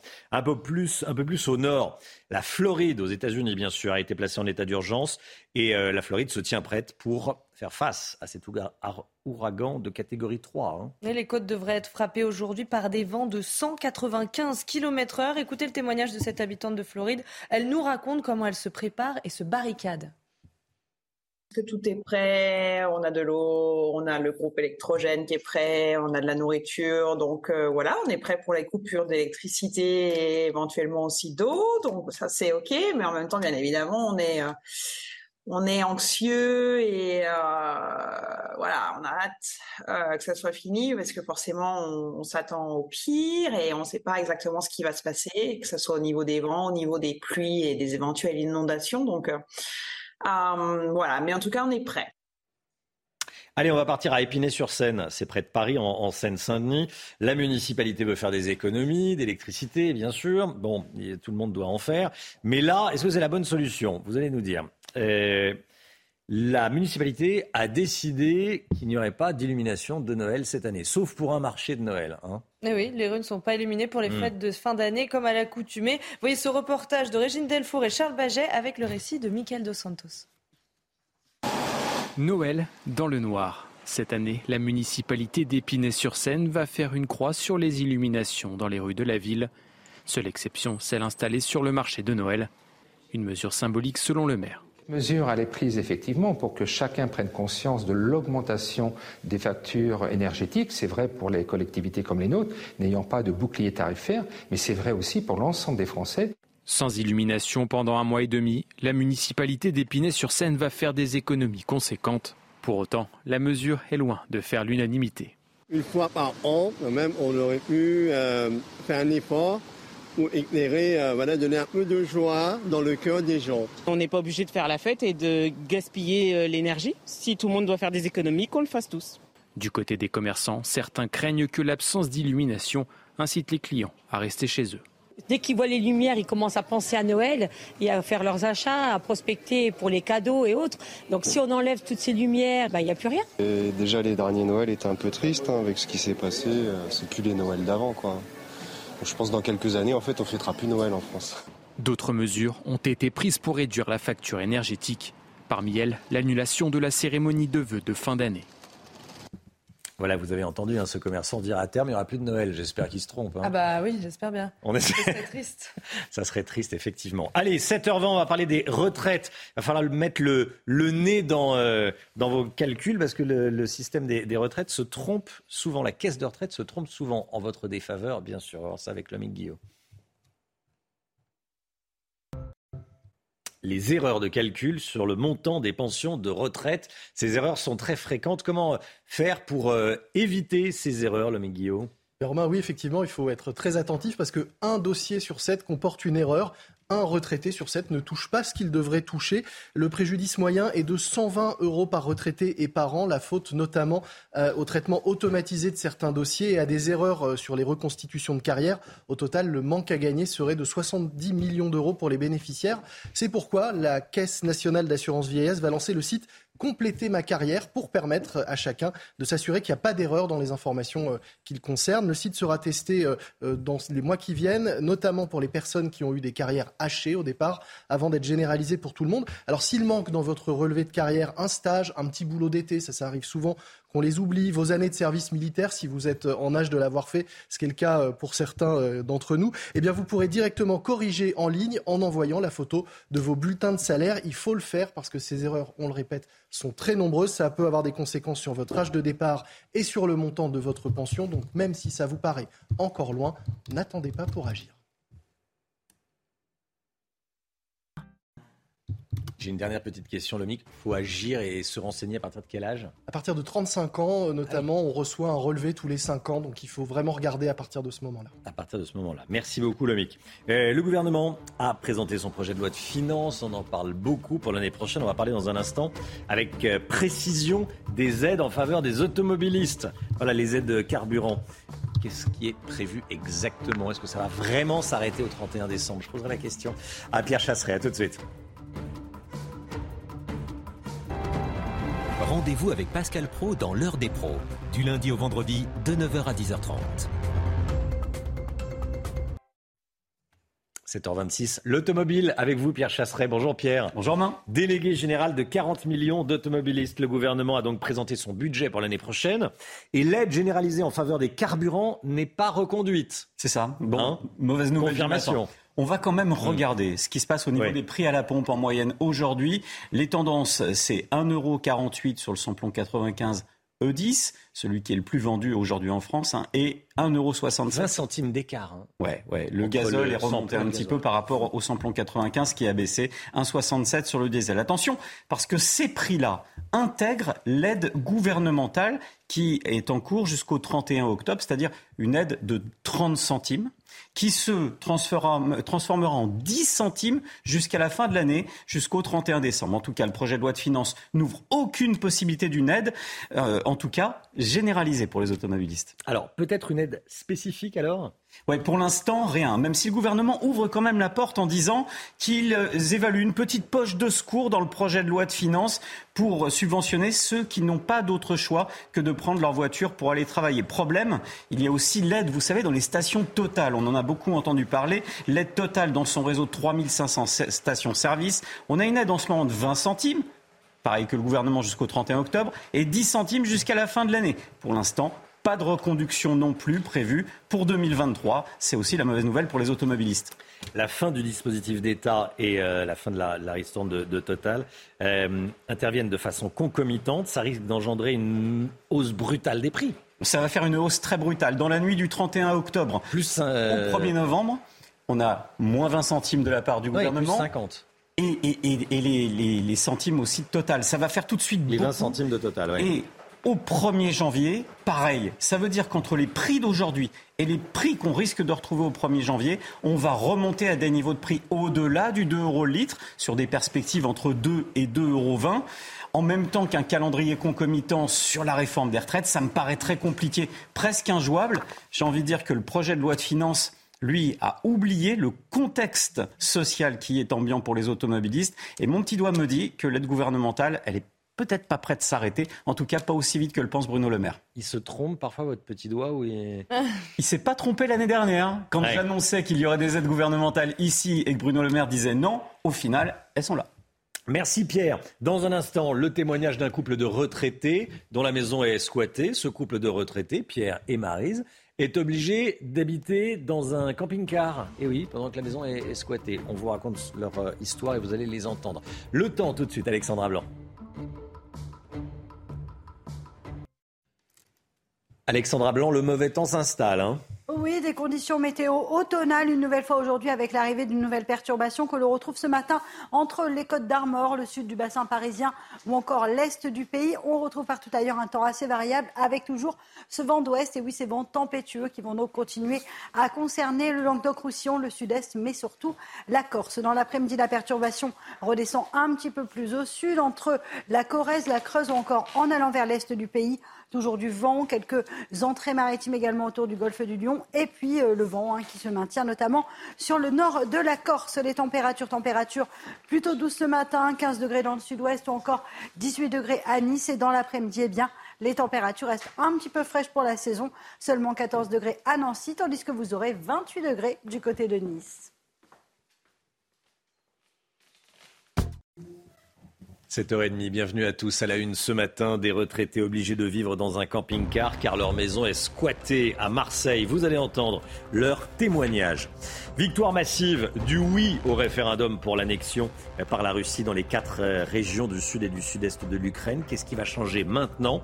On voit ça avec vous, Harold Iman. A tout de suite, Harold. Des députés de gauche qui refusent de jouer au football avec des collègues du RN. Un match de foot caritatif. Certains députés LFI disent préférer jouer avec des prisonniers plutôt qu'avec des élus du Rassemblement national. On en parle ce matin avec Gauthier Lebret et Paul Sugy.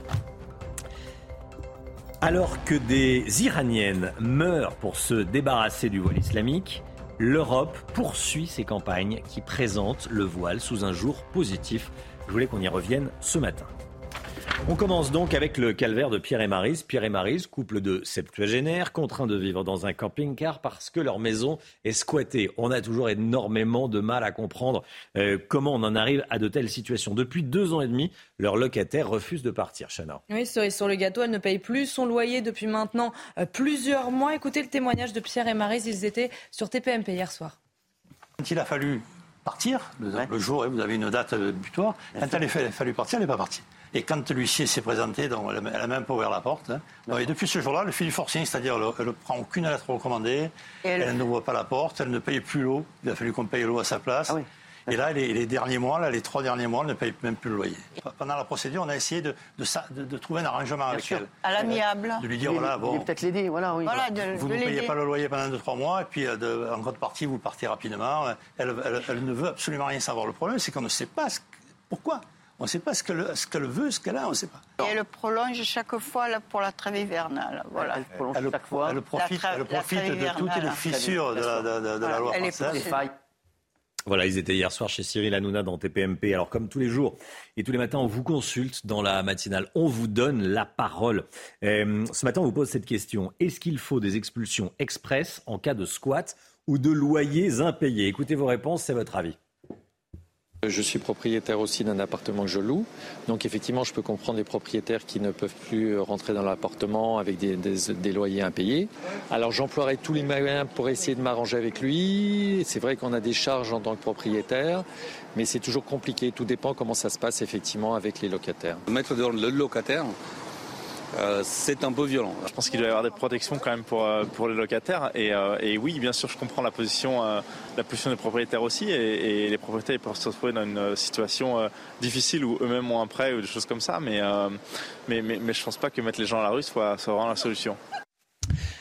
Écoutez cette information qu'on vous donne euh, ce matin, information de nos confrères du Parisien. Les professeurs n'en peuvent plus. Le port de signes religieux à l'école augmente. Gauthier Lebret, dans une note révélée ce matin, les services de l'État mettent en garde contre des prosélytes qui poussent les jeunes filles à aller euh, voiler à l'école. Oui, ça se passe notamment sur les réseaux sociaux, sur TikTok. On a vu aussi euh, des TikTok, on vous, en a montré dans la matinale, où eh bien, il y a des conseils pour dissimuler ces vêtements islamiques avant de passer les grilles de l'école. Et donc, résultat, une hausse du port de ces vêtements chez les enfants. Le camis, vous le voyez sur les images pour les garçons, et l'abaya pour les filles, c'est 22% des euh, signalements. Cette note cite un exemple très concret, hein, révèle le Parisien. Une jeune femme se, eh se présente à la piscine lors d'une sortie scolaire en burkini, ce qui déclenche un conflit entre la direction de l'établissement et le père de cet élève. Et puis il y a deux semaines, vous vous en souvenez peut-être, on vous en avait parlé aussi, eh bien, un homme de 22 ans a été euh, arrêté car il s'apprêtait à aller agresser une professeure qui avait fait une réflexion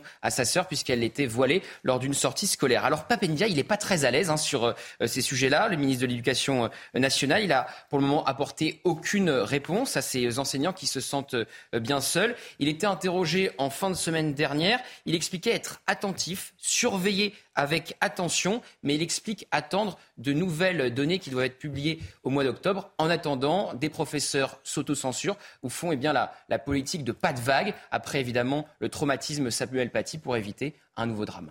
Merci beaucoup Gauthier Lebret. La France Insoumise et le Parti Socialiste boycottent un match de foot caritatif entre députés. C'est un match organisé ce soir par l'Assemblée nationale au profit d'une association qui lutte contre le harcèlement scolaire. Pourquoi ils le boycottent? Eh bien à cause de la présence d'élus du RN dans l'équipe. Le député d'hiver gauche du Nord, Benjamin Saint-Tulle, était avec nous dans le journal de 6h30. Romain, vous lui avez demandé sur la question du harcèlement scolaire. Est-ce que finalement on n'est pas tous d'accord? Écoutez sa réponse.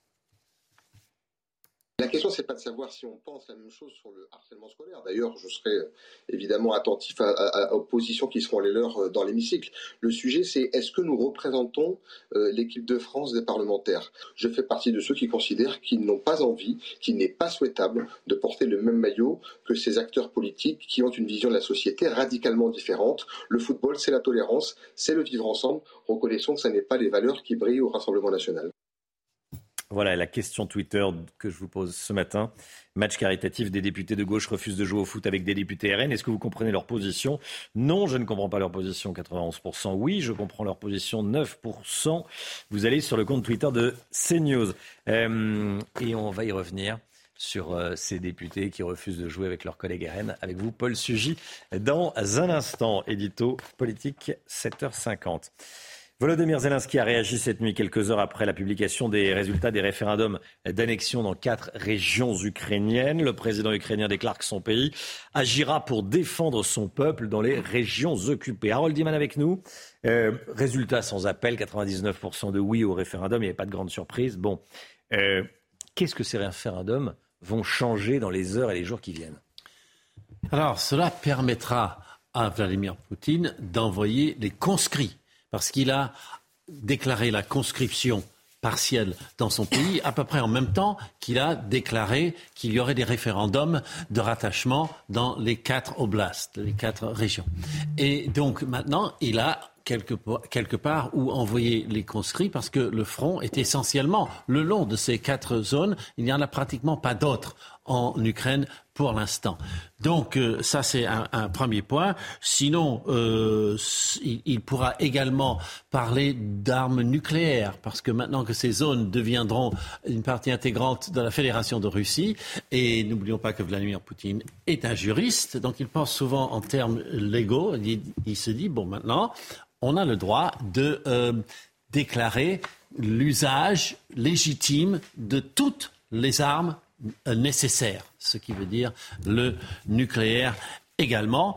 Et puis, voilà, c'est, ce sont les grandes réalisations qui seront possibles grâce à cette annexion de zones qui sont sous forte pression militaire ukrainienne, surtout à euh, Donetsk et Lugansk. Merci beaucoup, Harold. Le sabotage des gazoducs Nord Stream, qui est responsable? Cette nuit, l'Institut sismique suédois a réfuté la thèse accidentelle après ces mystérieuses explosions. On voit ces images toujours aussi impressionnantes, ce bouillonnement de, de, de gaz. Donc il y a eu des explosions. Euh, elles ont eu lieu à quelques heures d'intervalle. Les fuites de gaz pourraient durer une semaine. On pense évidemment à un sabotage et à l'heure qu'il est, les regards se tournent plutôt du côté du, euh, du euh, Kremlin, mais il n'y a euh, aucune preuve pour le moment. Douzième nuit consécutive de manifestation en Iran après la mort de Massa Amini. On regarde les, images de la nuit, prise au sud du pays, hein, tournée au sud du pays, Chana. Oui, on voit une foule de manifestants et des bâtiments euh, en flammes. Manifestation également à New York. Hier, une centaine d'Iraniens et d'Américains se sont rassemblés euh, devant le siège du New York Times à Manhattan. Et vous allez voir sur cette autre image une femme qui se rase la tête pour témoigner euh, son soutien aux femmes iraniennes. Et alors qu'en Iran, des voix s'élèvent contre le port du voile islamique, en parallèle, la Commission européenne semble en faire la promotion dans une nouvelle campagne. Sur une affiche publiée sur les réseaux sociaux pour promouvoir le prix de l'éducation innovante, on voit une jeune fille voilée. Regardez ce sujet signé euh, Augustin Donadieu. Cette affiche, une très jeune fille portant un voile. À l'origine de cette campagne de communication, la Commission européenne qui souhaite promouvoir le prix européen de l'enseignement innovant un choix qui offusque certains internautes et étonne ce militant laïque. On ne voit plus seulement des jeunes femmes qui portent un voile sur des affiches de, l'Europe, mais des petites filles et c'est particulièrement choquant, ça valide l'outil politique de prédilection des islamistes. Cette affiche aurait très bien pu être présentée par des frères musulmans. Une campagne de communication qui tranche avec les récents événements en Iran où des milliers de femmes combattent le port du voile obligatoire dans leur pays. Un mouvement de contestation apparu après que l'une de ces femmes ait été tuée pour avoir mal porté le vêtement religieux. Il me semble que dans cette période où des femmes risquent leur vie euh, en Iran et dans d'autres pays du monde, je dirais, pour, euh, pour enlever le voile, il y a euh, un sérieux problème de timing. Déjà en novembre 2021, l'Union européenne avait fait réagir en finançant cette campagne du Conseil de l'Europe. La liberté dans le hijab, c'était son titre. Elle a depuis été effacée par l'institution. Les embauches au plus haut sur les 12 mois qui viennent. Les entreprises euh, envisagent d'embaucher 4 500 000 personnes en France dans euh, les 12 prochains mois. Euh, quels sont les secteurs qui vont embaucher le plus? On va voir ça dans un instant avec Lomique Guillaume. Restez bien avec nous sur CNews. À tout de suite. CNews, il est 8h moins le quart. Dans un instant, l'économie avec Lomique Guyot. Mais tout de suite, le point info. Chana Lousteau. Qui est responsable du sabotage des gazoducs Nord Stream Cette nuit, l'Institut sismique suédois a réfuté la thèse accidentelle après les deux mystérieuses explosions sous-marines. Ces explosions ont eu lieu à quelques heures d'intervalle et à seulement 70 km l'une de l'autre. Vous voyez sur ces images les fuites de gaz visibles à la surface avec des bouillonnements allant jusqu'à 1 km de diamètre. L'ouragan Yann a plongé Cuba dans le noir. L'ouragan de force 3 a causé de nombreux dégâts et a coupé l'électricité partout dans le pays hier soir. Les 11 millions d'habitants ont dû s'éclairer à la bougie. De nombreux dégâts donc, mais heureusement, aucune victime n'est à déplorer pour le moment. Plus de 4300 lits d'hôpitaux ont été supprimés l'année dernière en France. C'est ce que révèle une étude du ministère de la Santé. Cela s'explique par l'épidémie de Covid, bien sûr, mais aussi par le manque de personnel.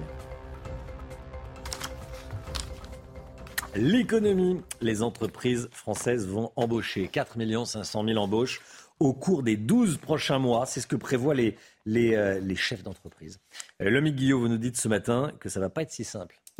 Oui, en effet, euh, Romain, c'est un chiffre record, mais tout le problème, eh bien, ça va être de trouver qui embaucher. Le gouvernement a bâti, on l'a vu, hein, son budget sur le pari du retour au plein emploi. Et les entreprises ont justement des postes à, proposer. 2 millions en CDI, d'ailleurs, selon le, baromètre ADECO. Le reste étant en CDD, intérim ou alternance. Mais tout le problème, c'est que dans beaucoup de secteurs, les recruteurs peinent à trouver de la main-d'œuvre. Rappelons quand même que la France connaît aujourd'hui un taux de chômage qui est encore de 7,4%, ce qui n'est pas rien. Comment est-ce qu'on explique ce manque de main-d'œuvre?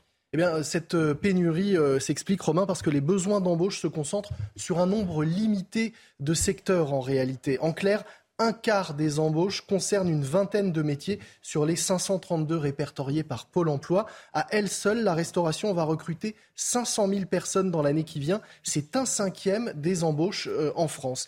Les métiers pour lesquels on recrute le plus, on va le voir, sont les serveurs et personnels de salle, les préparateurs de commandes et les cuisiniers. On cherche aussi également 82 000 chauffeurs routiers dans les mois qui viennent, mais aussi de nombreux aides-soignants, des agents d'entretien et tous les métiers de ce qu'on appelle les fonctions support de l'entreprise, des comptables, des informaticiens, des commerciaux.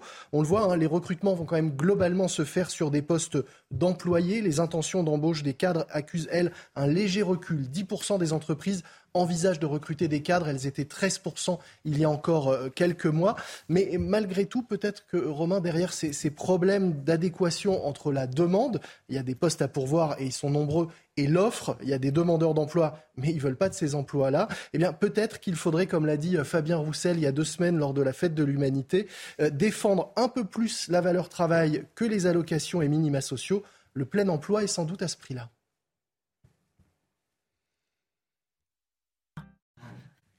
C'est amusant de, citer le numéro un du Parti communiste dans euh, une chronique sur l'emploi, les embauches, mais effectivement, il a défendu la gauche du travail plus que la, gauche de, des allocs. Euh, restez bien avec nous. Dans un instant, on va parler de l'attitude de députés de gauche, socialistes ou encore euh, France Insoumise, qui ne veulent pas jouer au football pour un match caritatif avec leurs collègues du Rassemblement national. Quel est l'avis de Paul Sugy? Bah, on saura ça dans un instant. À tout de suite. 7h51, la minute sport avec vous, Paul Sugy. Pour une fois, c'est avec vous. Vous nous parlez de football à l'Assemblée nationale. On va quand même, il y a quand même un lien avec la politique, bien sûr. Les députés de gauche ne veulent plus jouer dans l'équipe parlementaire pour ne pas être aux côtés des députés du Rassemblement national. Aurore Berger a demandé aux députés de la majorité de faire pareil. Aurore Berger, c'est la présidente du groupe euh, Renaissance à l'Assemblée nationale. Euh, 50 ans après sa création, le RN, le Rassemblement national, n'a toujours pas réussi à devenir un parti comme un autre, Paul Sugy? Et non, carton rouge et penalty. Euh, les députés de gauche, effectivement, euh, les députés de Renaissance aussi, sont incités à ne pas s'afficher. Alors bon, en fait, c'est pas tant le match qui les intéresse, surtout la photo d'équipe où on verrait des députés de gauche poser à côté de députés Rassemblement national. Alors peu importe que le match organisé ce soir, Romain, soit effectivement un match à visée caritative qui vise à notamment procurer des financements à l'association e-enfance qui soutient notamment l'éducation au trafic sur Internet et en particulier le fait de résister, de comprendre comment fonctionne le harcèlement en ligne, ce qui est évidemment une cause très consensuelle sur laquelle on imagine difficilement les députés de, gauche être en reste. Alors ils ont promis qu'ils financeraient l'association par ailleurs. C'est dit, il faudra quand même faire force s'ils veulent attirer autant d'argent, parce que ce genre de match caritatif euh, peut ramener jusqu'à 100 000 euros pour les associations concernées. Euh, l'équipe parlementaire, si vous voulez, de football euh, romain, elle a été créée en 2014. Elle est plus récente que l'équipe de rugby. Euh, à l'époque, le président de l'Assemblée, c'était Claude Bartolone. Il avait résumé ainsi la philosophie d'une équipe de football parlementaire. Il disait le but, c'est de se faire la passe sans laisser personne sur la touche. Bah, ce pauvre Claude Barthelone n'aura visiblement pas été entendu puisque les logiques d'exclusion et de rivalité politique ont finalement repris le pas. Et euh, le match de ce soir va donc euh, donner un nouvel aperçu euh, de ce qu'on appelle en France effectivement le cordon sanitaire, cette volonté d'isoler, de mettre à part le personnel politique du front devenu le Rassemblement national, de considérer qu'il ne doit y avoir aucune euh, compromission avec eux jusqu'à tel point qu'on ne veut même pas s'afficher avec eux sur la photo d'un match. Alors, euh, a priori quand même, euh, même si Aurore Berger a, dans la foulée du communiqué des socialistes, demandé à son propre camp politique de faire la même chose, Carl Olive, lui, pourtant député Renaissance, a déjà fait entendre qu'il ne comptait pas se laisser dicter ses oukases par en haut et qu'il comptait bien quand même faire la passe ou tirer quelques tirs au but sur ses partenaires du Rassemblement national. Alors, est-ce que ce cordon sanitaire n'est pas, au fond, bien pratique? On a l'impression que tout le monde y trouve son compte. Alors déjà, il faut savoir ce qu'on entend, Romain, par cordon sanitaire. En réalité, c'est une posture. Lorsque l'on parlait, je vous parlais du, 15 euh, parlementaire, l'équipe de rugby, il est déjà arrivé dans l'histoire euh, que, euh, par exemple, le député Louis Alliot, FN devenu RN, et le député Alexis Corbière fassent des passes ensemble au rugby. Donc là, cette fois-ci, il y a effectivement une actualité particulière autour de ce match qui, pour la première fois, va réunir des députés dans une équipe de football. Effectivement, il n'y a jamais eu autant de députés Rassemblement national euh, au Parlement. Et donc, il s'agit d'envoyer un message. En France, le cordon sanitaire est une forme de liturgie qui ressuscite à chaque fois dans les moments opportuns, en particulier dans les autres entre-deux tours d'élection présidentielle. On l'a vu encore il y a quelques mois. Ça arrange tout le monde parce que cela permet pour tous ceux qui participent à cet isolement du Rassemblement national, euh, cette mise à part, euh, mise hors jeu euh, de la donne politique, ça permet de s'afficher comme le rempart contre le fascisme. Ce qu'il faut bien comprendre, c'est qu'aujourd'hui, le personnel qui constitue la vie politique française est né de la matrice du 21 avril 2002. Quand vous discutez avec les uns ou les autres, qu'ils soient Renaissance, France Insoumise ou même de droite, peu importe, ils vous diront tous le premier grand souvenir politique que j'ai, c'est la qualification de Jean-Marie Le Pen au second tour. Évidemment, euh, tout le, moment euh, de communion nationale qui s'est créé dans la foulée, où euh, dans les rues de France, partout, tout le monde a défilé contre le fascisme et contre la haine. Quand votre engagement politique n'est fondé que sur le rejet d'un adversaire, il est difficile de s'en hmm. sortir. C'est votre matrice. Par ailleurs, Marine Le Pen elle-même y trouve son intérêt puisqu'elle a toujours été le parti anti-système, anti-UMPS, maintenant contre la synthèse macroniste et tous les partis qui s'y rattachent. Le problème, c'est que pour Marine Le Pen. Euh, ce cordon sanitaire qui, au fond, est bien utile pour montrer qu'elle n'a rien à voir et qu'elle est la seule alternative possible par rapport à la vie politique ordinaire, eh bien, crée aussi ce plafond de verre, semble-t-il indépassable, quand bien même elle le repousse indéfiniment un petit peu plus loin. C'est ce qui l'empêche, malgré tout, de faire les alliances qui, demain, pourront lui permettre d'accéder au pouvoir. Et surtout, Romain, et ça, ça se passe dans les coulisses, c'est ce qui l'empêche aussi de recruter le personnel politique qui pourra demain aussi l'aider à rendre plus crédible ce parti. Paul Sugy, merci Paul. Olivier Véran, porte-parole du gouvernement, sera l'invité de Laurence Ferrari. Tout de suite, l'instant musique. L'instant musique, comme tous les matins, ce matin on va écouter Waking Up Dreaming de Shania Twain. C'est une chanson pop-rock rétro nostalgique des années 80. Écoutez.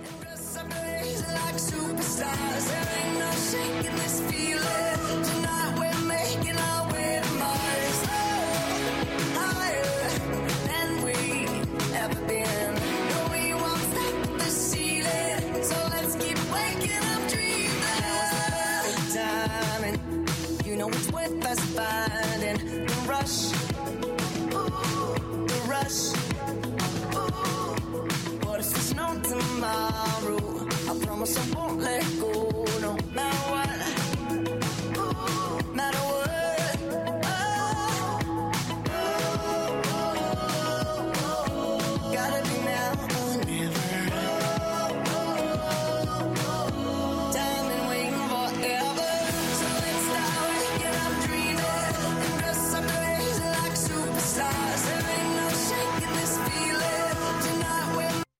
Des conditions météo une nouvelle fois automnales en cette journée de mercredi avec tout un défilé de perturbations cette semaine. On va retrouver d'ailleurs un temps très mitigé cet après-midi entre la Creuse et le nord-est du pays, notamment entre le Lyonnais, le Jura ou encore en remontant euh, vers la Bourgogne et puis partout ailleurs.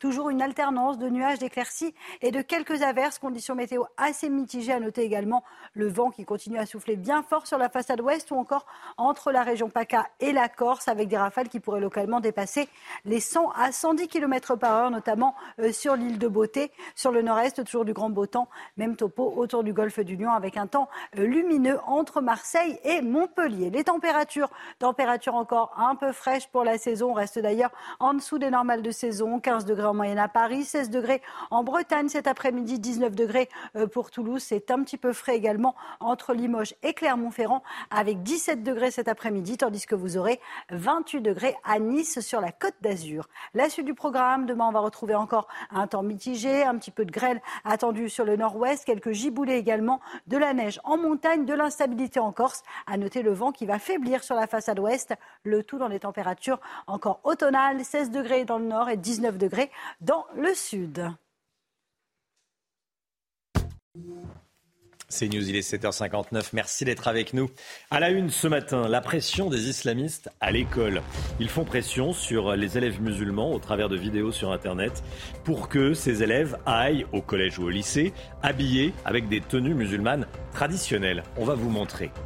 On sait que des explosifs ont été utilisés pour saboter les gazoducs Nord Stream. La fuite de gaz devrait durer une semaine. Les regards se tournent vers le Kremlin. On sera avec vous, Harold Iman, pour les toutes dernières informations. A tout de suite, Harold. Coupure d'électricité à Cuba à cause de l'ouragan Yann. Cuba dans le noir, la Floride se prépare. Les images dans un instant. Des fêtes de Noël sans électricité, sans illumination de Noël. Ça se passe pas euh, de l'autre côté de l'Atlantique, mais à Épinay-sur-Seine pour faire des économies, bien sûr. Des illuminations à minima. On est allé à Épinay. Vous allez entendre les réactions des habitants. De plus en plus de jeunes musulmans veulent porter des tenues islamiques à l'école. C'est ce que révèle une note du comité interministériel de prévention de la délinquance et de la radicalisation qu'on peut se procurer et qu'ont pu se procurer nos confrères du Parisien. Cette note s'inquiète de la recrudescence de discours islamistes sur les réseaux sociaux. Certaines vidéos encouragent les élèves à prier et à porter des tenues musulmanes au sein de leur école, remettant totalement en cause le principe de laïcité. Alors qu'en est-il réellement? On voit ça avec Alexis Vallée. J'ai une technique pour les filles qui vont au collège, au lycée. Des vidéos comme celle-ci, il en existe des dizaines sur le réseau social TikTok. Des astuces pour contourner l'interdiction du voile à l'école. Dans un document interne, les services de l'État mettent en garde contre des prosélytes islamistes qui encouragent les élèves à porter des tenues religieuses et à prier en milieu scolaire. Ils alertent notamment sur le port du camis pour les garçons, ici à droite, et de l'abaya pour les filles, à gauche des tenues habituelles dans les mosquées et dans les fêtes musulmanes, présentées comme légales à l'école par des internautes. Un phénomène pris très au sérieux par le ministère de l'Éducation nationale. En juin, il indiquait que le port de tenues religieuses représentait 22% des signalements d'atteinte à la laïcité, un chiffre en hausse depuis le début de l'année. Les services de l'État ont constaté aussi que des comptes anonymes incitent les élèves à aller au conflit, en témoignant de situations islamophobes, notamment lorsque des jeunes filles se voient refuser l'entrée de leur établissement scolaire à cause du voile. Les principes de la laïcité, remis en cause par les jeunes. L'an dernier, un sondage de pour la LICRA démontrait que 50% d'entre eux n'étaient pas opposés au port de signes religieux à l'école. À 8h30, on sera avec euh, un professeur d'histoire, Kevin Bossuet. Euh, que vous connaissez certainement, pour qu'il réagisse à ces informations.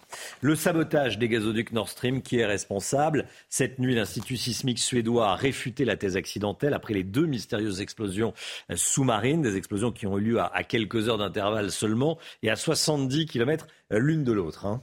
Et vous le voyez sur ces images, les fuites de gaz sont visibles à la surface avec des bouillonnements allant jusqu'à 1 km de diamètre. Harold Diman avec nous. Harold, est-ce qu'on est sûr que c'est la Russie qui est à l'origine de ces sabotages? Les regards se tournent, j'allais dire, presque naturellement vers Moscou et le Kremlin. Mais est-ce qu'on a des preuves? Et euh, pourquoi est-ce que Moscou aurait fait cela puisque le gazoduc est fermé? Enfin, les ah. gazoducs sont fermés. On n'a pas les preuves, bien sûr, c'est hmm. très intéressant. Mais les autorités politiques danoises et suédoises euh, sont certaines que, enfin, le Premier ministre, les premiers ministres des deux pays sont certaines qu'il y a eu intervention euh, humaine. Et c'est l'Institut sismique suédois qui est sûr qu'il y a eu plusieurs explosions euh, qui équivalent à 100 kg de TNT ce qui est absolument impossible dans la nature. Ce ne sont pas des séismes naturels ni autres.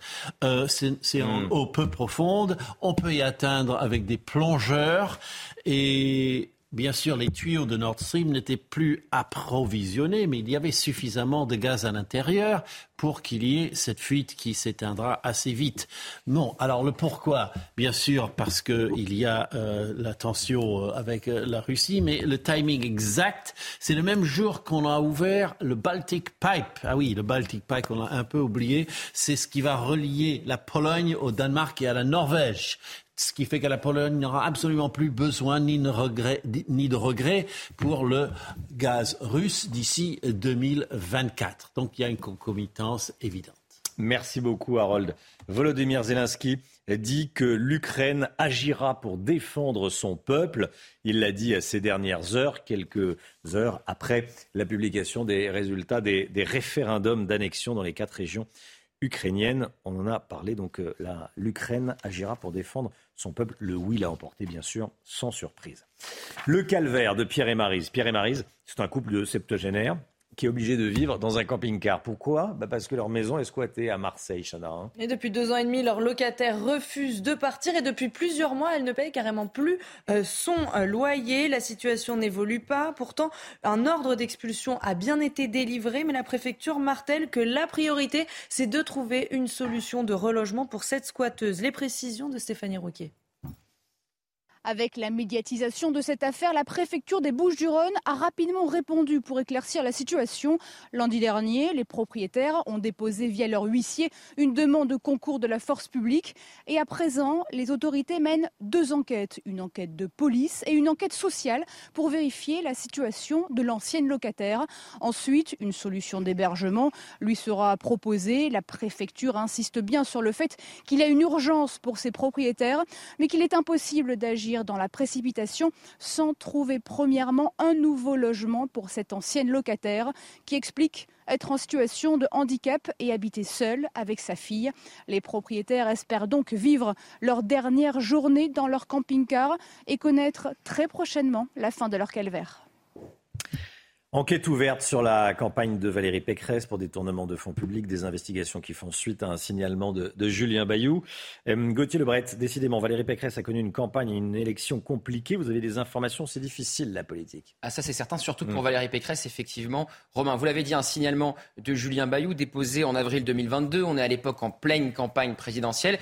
Et en gros, Julien Bayou, eh bien, il accuse Valérie Pécresse d'avoir utilisé des fonds de la région pour sa campagne présidentielle. Il se base sur une lettre de Babette de Rosière, ancienne euh, conseillère régionale comme Julien Bayou euh, d'Île-de-France, et soutien euh, de Valérie Pécresse, une lettre de démission. Elle a quitté avec pertes et fracas eh bien, la campagne de Valérie Pécresse et elle explique dans cette lettre qu'elle organisait eh des événements pour lui faire gagner des voix et on comprend justement avec les fonds régionaux. Alors hier, j'ai interrogé un ancien porte-parole de Valérie Pécresse pour avoir son sentiment. Il me dit la chose suivante. Babette de Rosière a été euh, vexée de ne pas avoir la place qu'elle voulait dans la campagne. Elle essaye de se venger et puis les Verts sont plutôt coutumiers de ce genre de procédé.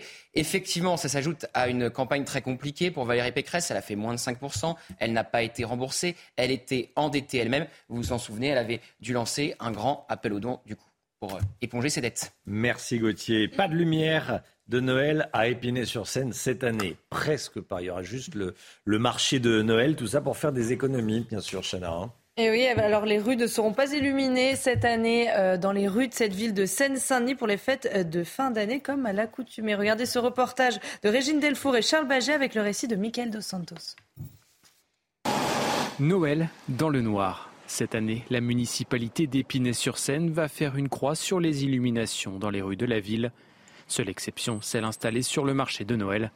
Une mesure symbolique selon le maire mesure elle est prise effectivement pour que chacun prenne conscience de l'augmentation des factures énergétiques. C'est vrai pour les collectivités comme les nôtres, n'ayant pas de bouclier tarifaire, mais c'est vrai aussi pour l'ensemble des Français. Sans illumination pendant un mois et demi, la municipalité d'Épinay-sur-Seine va faire des économies conséquentes. Pour autant, la mesure est loin de faire l'unanimité. Une fois par an, même, on aurait pu euh, faire un effort pour éclairer, euh, voilà, donner un peu de joie dans le cœur des gens. On n'est pas obligé de faire la fête et de gaspiller euh, l'énergie. Si tout le monde doit faire des économies, qu'on le fasse tous. Du côté des commerçants, certains craignent que l'absence d'illumination incite les clients à rester chez eux. Dès qu'ils voient les lumières, ils commencent à penser à Noël et à faire leurs achats, à prospecter pour les cadeaux et autres. Donc si on enlève toutes ces lumières, bah, il n'y a plus rien. déjà les derniers Noëls étaient un peu tristes hein, avec ce qui s'est passé. Euh, c'est plus les Noëls d'avant quoi. Je pense que dans quelques années, en fait, on ne fêtera plus Noël en France. D'autres mesures ont été prises pour réduire la facture énergétique. Parmi elles, l'annulation de la cérémonie de vœux de fin d'année. Voilà, est-ce qu'il y aura plus de Noël à terme? Non, Paul Sugy. J'espère que ce monsieur, le, vendeur, se trompe. Hein. L'avantage, c'est qu'on n'a pas besoin non plus des illuminations de Noël pour fêter. Non, mais c'est vrai, c'est toujours le même sujet. On avait déjà vu ça il y a quelques années, la question de la sobriété qui s'invite sur les événements exceptionnels. En réalité, ce ne sont pas les illuminations de Noël qu'il faut monter considérablement la facture. Mais vu que ça attire l'attention, on le fait pas d'habitude. Là, on le fait. Mmh. On se demande s'il faut le maintenir. En fait, c'est plus effectivement l'esprit de fête, c'est-à-dire le fait de faire des exceptions, des choses où on s'autorise un peu plus de largesse que d'habitude, qui est ici menacé. Oui, on peut fêter Noël sans aller dans les, dans les magasins, dépenser euh, tout son, tout son argent. Merci Paul. 8h09, euh, restez bien avec nous. Dans un instant, c'est euh, l'interview politique de Laurence Ferrari qui reçoit ce matin Olivier Véran, porte-parole du gouvernement. À tout de suite. Rendez-vous avec Pascal Pro dans l'heure des pros, du lundi au vendredi de 9h à 10h30. C'est News, il est 8h16. Bienvenue à tous. Dans un instant, Laurence Ferrari, vous recevrez Olivier Véran, porte-parole du gouvernement. Mais euh, tout de suite, c'est le point info. Chana Lousteau. L'Ukraine agira pour défendre son peuple dans les régions occupées par les Russes. C'est ce qu'a dit Volodymyr Zelensky cette nuit après la publication des résultats des référendums d'annexion organisés par Moscou. Il ajoute que ces référendums rendent impossible toute négociation avec la Russie. Douzième nuit consécutive de manifestations en Iran après la mort de Massa Amini. Regardez ces images de la nuit prises dans le sud du pays. On voit une foule de manifestants et des bâtiments en flammes. Les autorités iraniennes sont restées fermes face aux protestataires accusés, je cite, de porter atteinte à la sécurité et au bien public.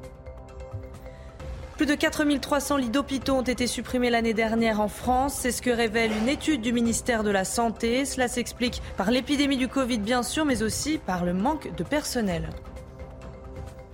Laurence, Olivier Véran est votre invité ce matin. Bonjour Olivier Véran. Bonjour Laurence. Bienvenue dans la matinale de CNews. On va parler avec vous dans un instant de la réforme des retraites, du budget, du Covid évidemment, euh, et de votre livre Par-delà les vagues, le récit que vous publiez chez Robert Laffont. Mais d'abord, une question euh, à propos d'un match de football qui doit avoir lieu ce soir à Paris. La patronne des députés Renaissance, Aurore Berger, demande aux députés de ne pas participer à ce match caritatif euh, parce que tout simplement, il y a des députés Rassemblement National qui vont jouer face à une sélection d'anciens sportifs et d'humoristes. elle dit, nous ne jouons pas dans la même équipe, ni extrême droite, ni extrême gauche. Est-ce que vous auriez joué ce match, Olivier Véran? J'ai joué avec l'équipe de France de députés euh, à une certaine époque. D'ailleurs, on prenait des, des grosses tannées contre le Mhm. Variété Football Club de, de France. Il y avait des députés Rassemblement non, il n'y en avait pas. Et je pense que si j'étais membre de l'équipe, pour être tout à fait franc avec vous euh, cette année, je, je n'irais pas jouer ce soir. Pourquoi? Pourquoi, oui Parce que c'est un événement festif, sportif, caricatif, euh, caritatif, et Justement. qu'il ne faut pas qu'il y ait des, des histoires autour de ça. Et puis je Mais comprends la volonté de clarifier une ligne. C'est-à-dire quand, quand on dit qu'on ne peut pas travailler avec certaines forces politiques, c'est compliqué une fois qu'on a quitté le costume et qu'on enfile le- la tenue de footballeur, d'aller faire comme si euh, on était tout capable de tout faire ensemble. Je sais que c'est du sport. Mais et je que sais que pour un événement caritatif. I- la- J'ai conscience de ça. I, euh, Enfance. je vous donne mon opinion de- personnelle. Je, de je demande à personne, ligne. je ne demande à personne de, de- de faire le même choix que moi. Mais de la même manière que j'avais refusé l'invitation de la LFI de participer à leur université d'été parce que je trouvais que c'était pas conforme au discours que je portais par ailleurs. euh, de la même manière, je ne serais pas allé jouer ce soir, mais j'en veux à personne si les gens vont y jouer. Mais c'est un parti qui a accédé plusieurs reprises au second tour d'élection présidentielle, qui a 89 députés à l'Assemblée nationale, et on continue à les traiter comme des pestiférés? Ils ont vocation à, siéger à l'Assemblée nationale. Ils ont d'ailleurs des postes à responsabilité. Et le fonctionnement des institutions est respecté. Et le fonctionnement des règles démocratiques est évidemment respecté. Il le sera en toute occasion. Ça ne veut pas dire qu'on est copains. Et ça ne veut pas dire qu'on a des points de convergence. Et ça ne veut pas dire qu'on doit leur servir d'une manière ou d'une autre de marchepied. Et ça ne veut pas dire qu'on doit participer à leur volonté de se normaliser. L'extrême droite, ça reste l'extrême droite dans notre pays. Et elle peut accéder au pouvoir. On le voit en Italie, on le voit en Suède. Et moi, je ne veux porter euh, ni d'une manière ni d'une autre une forme de responsabilité dans la normalisation des députés du RN. Marine Le Pen parle d'un concours de ridicule. En réalité, dit-elle, c'est la haine tout le temps. Il l'arrange. pas que nous ayons des députés. Non, mais le problème, c'est que ça l'arrange. Pourquoi ça l'arrange euh, c'est toute l'ambivalence. En vous disant que je n'irai pas jouer, je fais monter. J'ai bien conscience que je participe au phénomène qui consiste à faire monter le sentiment qu'ils sont ostracisés, qu'ils sont victimes du système, etc. J'ai bien conscience de ça. C'est pour ça que je vous réponds vraiment en mon âme et conscience. Je, ça ne me- ça ne m'intéresse pas d'aller checker des députés du Rassemblement national avec les idées qui sont les leurs et qu'ils portent. Mais c'est mon opinion personnelle et surtout, je ne veux pas en faire tout, un- tout un foin. Est-ce que les députés Renaissance vont faire euh, peut-être un don à l'association euh, caritative pour laquelle ils ne feront pas ce match? Oui, puis il y a d'autres événements liés euh, Mais ils le au football feront et des Ils feront un don Je ne leur sais pas s'ils le feront, je, je- je leur poserai la question. Bon, très bien. La Je suis pas des porte-parole. Bien entendu. Mais euh, vous êtes quand même le porte-parole du gouvernement. Euh, la réforme des retraites, ira, ira pas Le gouvernement attend la décision du président de la République. Quand est-ce que la fumée blanche va sortir de l'Élysée? Bah, J'ai envie de vous dire, on parle beaucoup de la forme, mais quelle que soit la forme, le fond restera le même. Euh, qu'on fasse la réforme dans un mois, qu'on la fasse dans trois mois, euh, ou qu'on la fasse dans six mois, un, vous connaissez notre volonté, elle a été rappelée par le président de la République pendant la campagne présidentielle, il n'a pas caché les choses. Application été 2023, on augmente l'âge. Pourquoi? Parce que notre système est déséquilibré. C'est pas une paille, hein, 17 milliards de déficit avant la fin de la décennie. Ça veut dire que vous avez trois options. Ou vous augmentez les impôts, ou vous augmentez la dette, ou vous augmentez la durée de cotisation. Nous, on veut augmenter la durée de cotisation, et nos opposants, ils ont le droit, mais nos opposants politiques, qui veulent ou augmenter les impôts, ou augmenter la dette, ils changeront pas d'avis ni dans un mois ni dans trois mois. Donc moi, ce qui m'intéresse, c'est le fond. Donc dans un mois, dans trois mois, ça veut dire que vous vous apprêtez à reculer et attendre le mois de janvier. On est d'accord? Ah, pas forcément. Moi, je vous dis, je suis, je suis euh, très à l'aise avec le fait qu'on aborde ce débat-là parce que les choses sont sur la table. On veut augmenter la retraite minimale à 1100 euros. On veut euh, supprimer des régimes spéciaux pour plus de justice. On veut simplifier notre système et on veut faire en sorte de commencer à se rapprocher. Commencer à se rapprocher de la moyenne européenne. La France fait partie des trois pays où l'âge de la retraite est à 62 ans. Mais tous nos voisins sont à 65, 66, 67 ans. Nous n'irons même pas jusque-là. Pourquoi attendre Le président, soi-disant, est aujourd'hui prêt au compromis? Donc attendre encore, ça fait des années qu'on consulte sur les retraites. Oui. Hein, Monsieur Delevoye, je crois, a été un peu chargé de ça. Ça fait des années qu'on consulte sur les retraites. J'ai parfaitement conscience que. Est-ce qu'il n'est pas temps d'agir? J'ai parfaitement conscience que nos opposants politiques, qui aujourd'hui préfèrent augmenter les impôts, préféreront toujours augmenter les impôts dans un mois, dans trois mois. Et quand on Je veut tuer son chien, on dit qu'il a la rage. Non mais. Je vous parle du gouvernement. Quand est-ce que vous y allez? Les choses ne sont pas arbitrées. Donc vous le savez, il y aura une réunion euh, ce soir avec le président de la République. mois que ce n'est pas arbitre. D'ici la fin de la semaine, il y aura peut-être des, des informations supplémentaires. Ce que, ce que je veux vous dire, c'est que la, le- la forme n'impactera pas le fond. Et, et qu'on y aille dans un mois ou dans trois mois, c'est euh, là, cette réforme, elle est nécessaire. Et encore une fois, nous l'avons portée pendant la campagne. Vous irez comment Euh, Parce que la forme, ça a quand même euh, une importance. Un amendement euh, au projet de loi de finances de Pardon, sécurité sociale. j'étais rapporteur du projet Ouais. de loi de financement de la sécurité sociale comme député pendant Mhm. plusieurs années. J'en étais le rapporteur général et j'étais rapporteur euh, ministre en charge du PLFSS et ministre en charge de la réforme des retraites dans le précédent quinquennat. C'est pareil. Voilà. La forme est pareille. Que vous mettiez par amendement dans le PLFSS ou par un projet de loi ad hoc, il y a une forme qui vous aurez les- pas la même rédaction hein. du même texte devant le même Parlement qui donnera lieu à la- au même débat. Mais Il faut vraiment que chacun ait conscience de ça. François Bayrou, l'amendement. Mais François Bayrou, Mais il souhaite il a dit, avoir. pas, hein. Mais il souhaite avoir du temps, et etc. Moi, je dis juste, si on me démontrait qu'en gagnant du temps euh, et en prenant deux mois de plus, euh, le Parti socialiste qui vous dit aujourd'hui, alors qu'ils avaient voté la réforme Touraine, puisque c'est eux qui l'ont portée, qui vous dit aujourd'hui, ben non, il faut baisser l'âge de la retraite et il faut l'amener vers 60 ans dans le cadre de la Nupes, ils ne changeront pas d'avis. Laurence Ferrari, est-ce qu'il y a une chance qu'ils changent d'avis? Non. Bon, Donc, pourquoi voilà. attendre? Mais je ne à dis pas qu'on va attendre. Je vous dis qu'on est, en train, on est en train de vérifier que les conditions d'un débat apaisé sont posées. La Première ministre a pris le temps de consulter chaque groupe politique, chaque responsable syndical dans ce pays. Elisabeth Borne rend compte de cela euh, au, au président de la République. Les discussions sont en cours et on verra. Euh, il y a une première manifestation qui aura lieu jeudi euh, à propos des retraites et des salaires. Est-ce que les prévisions du renseignement territorial, entre 68 000 et 75 000 manifestants prévus, ça vous rassure? Du coup, vous dites on peut y aller un peu plus vite que prévu? Non, je ne pense pas que ça impacte les choses. D'abord parce que, en général, quand il y a un- une réaction à un texte de loi, c'est quand le texte de loi commence à être examiné, que les choses arrivent. Là, on dans, il y a une volonté d'anticiper, une espèce de, de rentrée sociale forte. Mais je crois que les Français, au fond, ils sont aujourd'hui très préoccupés par d'autres paramètres, en fait. C'est-à-dire qu'on parle beaucoup nous-mêmes de la retraite, mais que les Français, ils parlent, je pense, peut-être que je me trompe, je ne veux pas parler en leur nom, mais ils sont plutôt dans l'insécurité énergétique.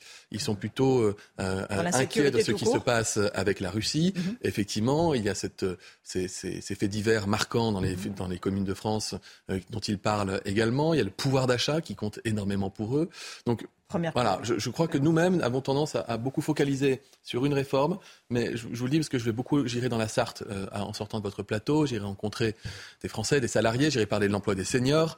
Euh, peut-être qu'on me parlera de la réforme des retraites, mais, je ne serais peut-être pas surpris que ce soit pas le cas. plus de la facture d'électricité. Peut-être Tiens, d'ailleurs, en passant par là, euh, l'État doit se montrer plus vertueux, pas de clim à fond, pas de moteur qui tourne à vide pour vos voitures, pas de chauffage trop fort. La clim à fond, c'est, c'est- c'est- Oui, vous n'avez plus le moment. Mais Bruno Le Maire a annoncé qu'il ne mettrait plus de col roulé. Est-ce que vous avez prévu les pantalons fourrés? Bon, d'abord, quand on dit qu'il faut faire un effort de sobriété énergétique, ça veut dire que la France n'a plus d'énergie. Et ça ne veut pas dire qu'on doit euh, vivre dans des igloos ou euh, considérer qu'on aurait fait un, bond en arrière de 50 ans. D'accord, c'est pas du tout ça. Ce qu'on demande aux Français, et d'ailleurs on, on leur donnera, c'est la Première ministre qui est en charge de cela, cette feuille de route, une, une liste de petits gestes qui peuvent, s'ils le souhaitent, et ce serait bien, euh, ils pourraient fa- faire attention, qui réduiraient de l'ordre de 10% leur facture d'éner- d'énergie déjà, et qui réduiraient la consommation énergétique, ce qui est bon pour l'hiver, et ce qui est surtout bon pour la planète à long terme.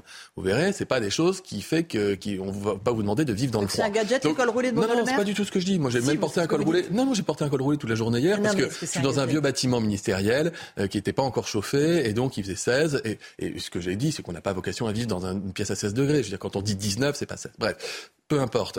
Ce que je veux vous dire, c'est qu'il faut pas, il faut vraiment que chacun intègre qu'on n'est pas dans un retour en arrière, qu'on va pouvoir se chauffer, qu'on va pouvoir vivre le plus normalement possible et qu'il y a des petits gestes qui suffisent pour qu'on arrive à vivre mieux et euh, à être économe pour la planète. Alors, un mot du Covid, on l'a appris, 4300 lits supprimés en 2021 à l'hôpital, selon le ministère de la Santé, notamment en raison d'un manque de personnel. Ce pas des lits supprimés.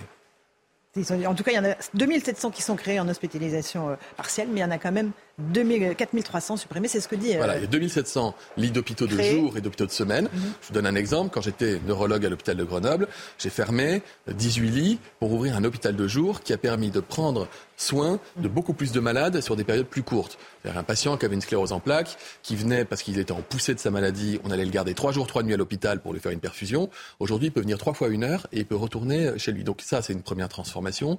Et ensuite, c'est pas des lits supprimés. Il n'y a pas de volonté budgétaire de fermer des lits. C'est comme ça que le dit le ministère de la Santé. Oui, mais en fait, je vous explique ce que c'est. Mais vous voyez bien ce que c'est. C'est que parfois, vous manquez de personnel parce qu'il y a la fatigue, l'usure liée au Covid. Vous n'avez plus suffisamment d'infirmières ou de médecins. Et donc, ce sont des fermetures temporaires qui peuvent arriver. Et ensuite, ces lits sont rouverts. C'est vraiment, il faut faire la part des choses parce que le budget des hôpitaux et dans le budget de la sécurité sociale qui est présenté au Parlement dans quelques jours, vous avez une augmentation massive du budget des mmh. hôpitaux, plus de 4% d'augmentation. C'est-à-dire qu'on met vraiment l'accent sur les dépenses de santé, la lutte contre les déserts médicaux et pour l'hôpital. On met aussi beaucoup sur la sécurité, je vais quand même faire un peu l'article sur le budget. Évidemment. Euh, la sécurité, la justice, l'armée. L'embauche de fonctionnaires pour la police. Euh, 3000, 000 policiers en plus en 2023. Mmh. Euh, cherchez dans vos archives, ça n'arrive pas souvent. Le Covid, on est euh, face à une nouvelle vague euh, qui va arriver dans les prochaines semaines ou qui est déjà là? Oui, on y est, déjà? bah, On a pris l'habitude de cela. On sait faire. quand on sait que le Covid augmente, euh, qu'il circule davantage, on fait attention, on évite, on essaie d'avoir un peu de distanciation physique. On fait surtout gaffe quand on est malade, on n'hésite pas à se tester, les tests sont toujours pris en charge. Et quand on est malade, on prévient les autres, on s'isole. Et quand on est fragile, on n'hésite pas à se vacciner. Il y a à partir du 3 octobre une vaccination des plus fragiles qui peut être proposée. Dans votre livre Par-delà les vagues, c'est un récit donc euh, chez Robert Laffont, euh, vous dites que nous nous sommes trompés tout bonnement, notamment sur les masques. Vous présentez des excuses aux Français. Pour vraiment, vous présentez des excuses aux Français ben Non, mais je dis, je me suis beaucoup exprimé là-dessus, mais je dis que de fait, on a suivi des recommandations scientifiques, nationales, internationales. Elles n'étaient pas bonnes. Et donc gouverner, c'est choisir. Et donc quand on choisit de suivre des recommandations et qu'elles ne sont pas bonnes, eh bien on explique qu'on s'est trompé. Et ça me paraît être un exercice démocratique assez sain. J'ai reçu beaucoup, beaucoup, beaucoup de messages de gens qui l'ont lu et, qui m'ont dit qu'ils étaient surpris par la nature de l'exercice. Mhm. oui, parce que c'est une introspection. Est-ce que c'est le bon moment pour une introspection en plein cœur de, toutes les crises, en fait? Mais En fait, euh, ça n'a pas vocation à remplacer la préoccupation des Français, je vous rassure. Je suis quand même conscient que c'est pas le, fait divers le plus marquant de la planète. Mais euh, je suis ministre du renouveau démocratique et je crois à la transparence et, je me désole un peu qu'un certain nombre de nos compatriotes, dès qu'on enfile une écharpe tricolore ou un costume de ministre, considèrent qu'on ne serait plus les mêmes. En fait, moi, je suis un père de famille, médecin hospitalier, qui suis très content de servir mon pays euh, de différentes manières. Et donc, je partage euh, euh, avec ceux que ça intéresse, la façon dont les choses se déroulent. Je voulais l'accès aux coulisses mhm. pour que chacun puisse comprendre aussi des décisions qui ont été euh, impactantes pour eux pendant deux ans. Vous êtes un père de famille attentif aux violences faites aux femmes, euh, je l'imagine.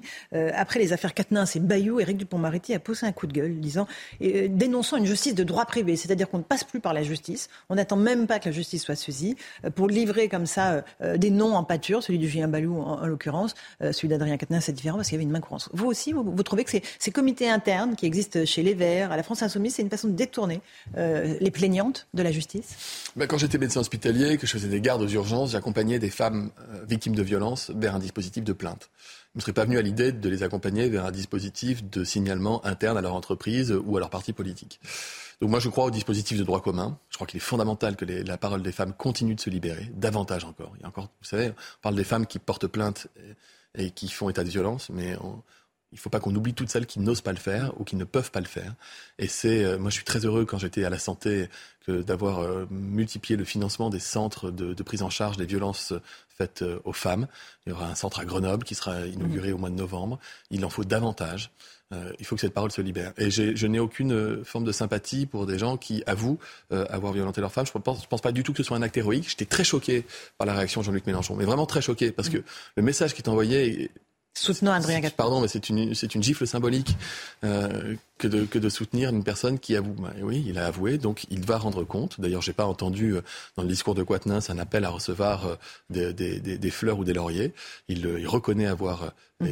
été auteur de violence, quel qu'en soit le contexte. Il devra en rendre compte. Voilà. Et c'est, je dirais que c'est davantage du pénal et du légal que du sociétal ou du politique. J'aimerais qu'on garde encore un instant pour parler de la fin de vie. Le président de la République a rencontré hier les évêques qui étaient inquiets euh, quant à une possible évolution de la législation sur la fin de vie. On sait que le comité consultatif national d'éthique a ouvert la voie à une légalisation de l'aide à mourir active. Emmanuel Macron a lancé une grande convention citoyenne sur la fin de vie. Euh, on a l'impression que, pareil, on va prendre beaucoup de temps pour arriver à une décision qui certes est compliquée et relève de l'intime. Oui, il nous faut le courage et la nuance. Euh, je, veux dire, personne ne détient la morale, aucun pays n'est en, en, avance, et ce n'est pas une grande conquête sociale ou sociétale dont on est en train de parler.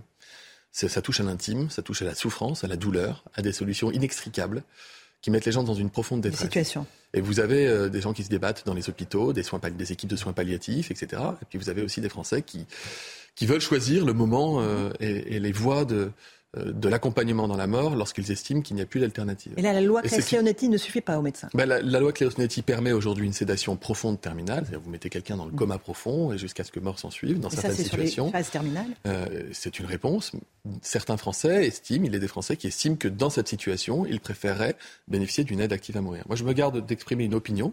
Vous y êtes favorable? Mais je n'exprimerai pas d'opinion parce que je vais à être titre personnel. Emmanuel Macron y est favorable. Mais je vais, être, je, vais être, je vais être le garant des, des, des conditions d'impartialité de la consultation citoyenne qui s'ouvre euh, et travailler avec euh, des collègues ministres. Je travaille aussi avec euh, Agnès Firmin-Baudot, qui est ministre déléguée mhm. à la Santé, pour que nous puissions, je dirais, poser les, les termes d'un débat sociétal apaisé et qui puisse aboutir, probablement, peut-être, vers une, une loi. En 2023. Qui s'étendrait à l'aide active à mourir. Et se donner honnêtement six mois pour une convention citoyenne, euh, c'est pas du luxe. Ça prend du temps et c'est un bel exercice démocratique. Merci beaucoup Olivier Véran d'être venu ce matin dans la matinale de CNews pour évoquer tous ces sujets d'actualité. À vous Romain Desarmes pour la suite de la matinale. CNews, il est 8h32. Merci à vous Laurence Ferrari, à votre invité Olivier Véran, le porte-parole du gouvernement. À la une euh, ce matin, parmi les histoires qui euh, vous marquent ce matin, je le sais, il y a le calvaire de Pierre et Marise. On le raconte euh, depuis plusieurs heures maintenant. Pierre et Marise, c'est un couple de septuagénaires contraints de vivre dans un camping-car. Pourquoi? Bah, Parce que leur maison est squattée depuis deux ans et demi. Leurs locataires refusent de partir. Voilà dans quoi ils habitent. Vous le voyez à, l'écran. La, photo a été diffusée par Cyril Hanouna hier soir dans, dans TPMP. Et cerise sur le gâteau, cette locataire ne paye plus son loyer maintenant depuis euh, plusieurs mois. Écoutez le témoignage de Pierre et Marie. Vous l'avez dit, Romain, ils étaient euh, chez Cyril Hanouna hier soir. Il a fallu partir, le, jour, vous avez une date butoir. Quand il a fallu partir, elle n'est pas partie. Et quand l'huissier s'est présenté, donc elle n'a même pas ouvert la porte. Hein. et depuis ce jour-là, elle fait du forcing, c'est-à-dire elle ne prend aucune lettre recommandée, elle, ne voit pas la porte, elle ne paye plus l'eau. Il a fallu qu'on paye l'eau à sa place. Ah et là, les, derniers mois, là, les trois derniers mois, elle ne paye même plus le loyer. Pendant la procédure, on a essayé de, de, trouver un arrangement avec elle. À l'amiable. De lui dire, voilà, bon. Peut-être l'aider, voilà, oui. vous ne payez pas le loyer pendant deux, trois mois, et puis euh, en grande partie, vous partez rapidement. Elle, elle, ne veut absolument rien savoir. Le problème, c'est qu'on ne sait pas pourquoi. On ne sait pas ce qu'elle veut, ce qu'elle a, on ne sait pas. Et elle prolonge chaque fois là, pour la trêve hivernale. Voilà. Elle, prolonge chaque fois. Elle profite, elle profite de toutes les fissures de, de, de, la loi française. Voilà, euh, donc témoignage, euh, preuve peut-être de l'incapacité de l'État à défendre euh, Pierre et Marie, qui n'arrivent pas à récupérer leur, leur, leur, maison. Comme tous les matins, on vous consulte, on vous donne la parole dans la matinale. Et ce matin, on vous pose cette question. Est-ce qu'il faut des expulsions express en cas de squat ou de loyers impayés? Écoutez vos réponses, c'est votre avis. Je suis propriétaire aussi d'un appartement que je loue. Donc effectivement, je peux comprendre les propriétaires qui ne peuvent plus rentrer dans l'appartement avec des, loyers impayés. Alors j'emploierai tous les moyens pour essayer de m'arranger avec lui. C'est vrai qu'on a des charges en tant que propriétaire, mais c'est toujours compliqué. Tout dépend comment ça se passe effectivement avec les locataires. Mettre dans le locataire, euh, c'est un peu violent. Je pense qu'il doit y avoir des protections quand même pour, euh, pour les locataires. Et, euh, et, oui, bien sûr, je comprends la position, la position des propriétaires aussi. Et, les propriétaires peuvent se retrouver dans une situation difficile où eux-mêmes ont un prêt ou des choses comme ça. Mais, mais, mais, mais je ne pense pas que mettre les gens à la rue soit, soit vraiment la solution.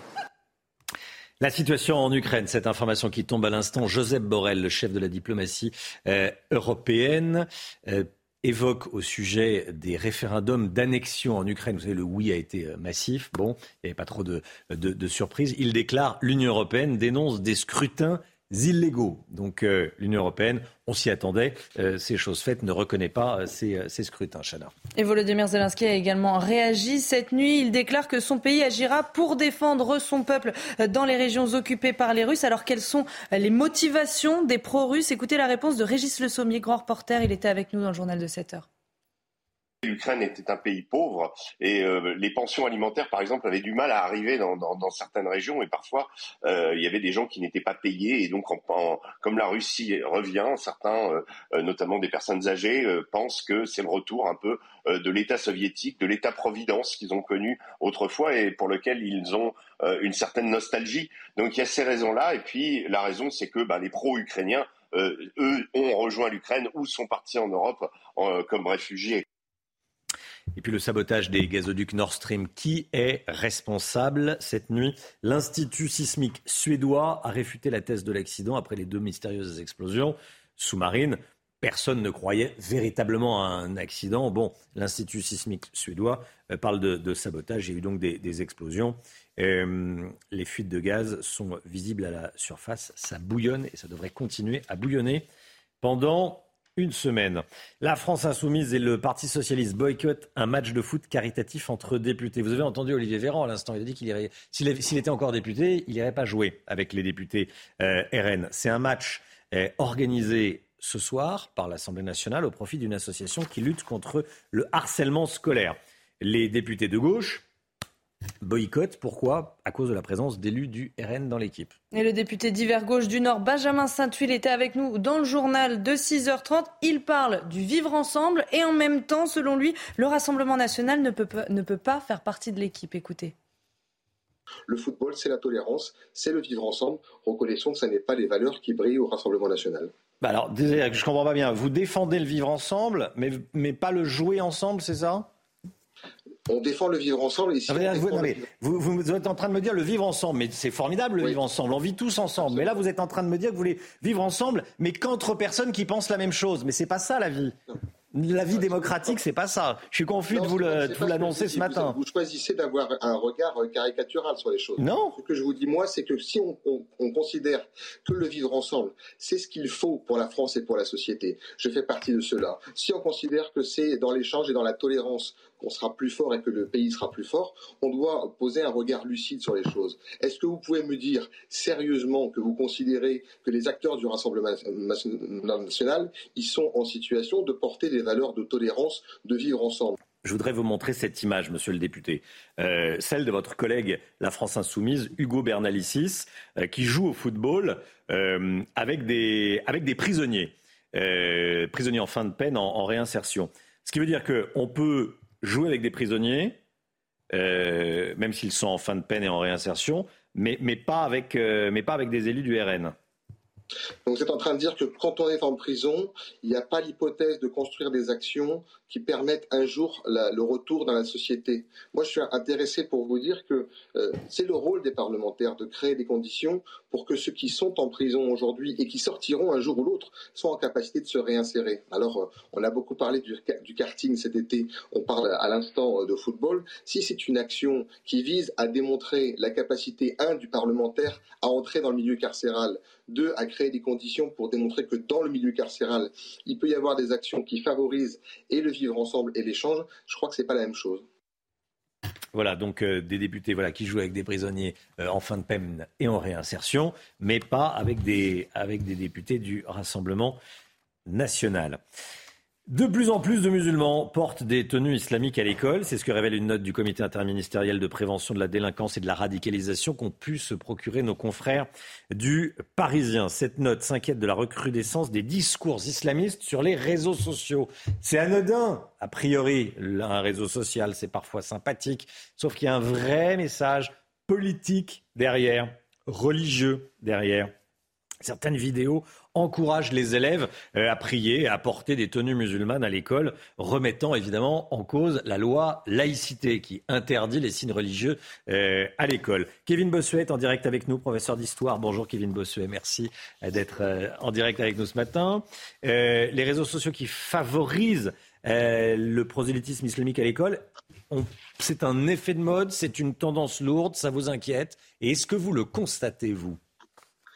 Oui, en effet, c'est une tendance lourde. Aujourd'hui, les islamistes essayent de pénétrer au sein de l'école de la République, notamment à travers des relais qui sont à l'extérieur de cette dernière. Je pense notamment aux mosquées, je pense aux clubs de sport, je pense aux associations de quartier et je pense aussi aux réseaux sociaux. Il y a beaucoup d'élèves qui n'ont pas forcément d'esprit critique, qui vont prendre pour argent comptant ce qu'ils voient sur YouTube, ce qu'ils voient sur Twitter, ce qu'ils voient sur TikTok ou encore Instagram. Et parfois, ça peut en effet faire des ravages parce que le discours qui est tenu parfois, c'est un discours anti-républicain et vous avez des islamistes qui essayent de monter certains élèves contre leurs professeurs. Et donc là, ça pose en effet un problème. Alors après, moi, est-ce que je le constate euh, concrètement? Alors, il y a parfois euh, des élèves qui tiennent des discours qui sont euh, un petit peu singuliers, qu'on essaye de démonter. Mais moi, dans mon établissement, on arrive très bien à le faire. Mais c'est vrai que dans d'autres endroits, ça pose de plus en plus problème avec une recrudescence du port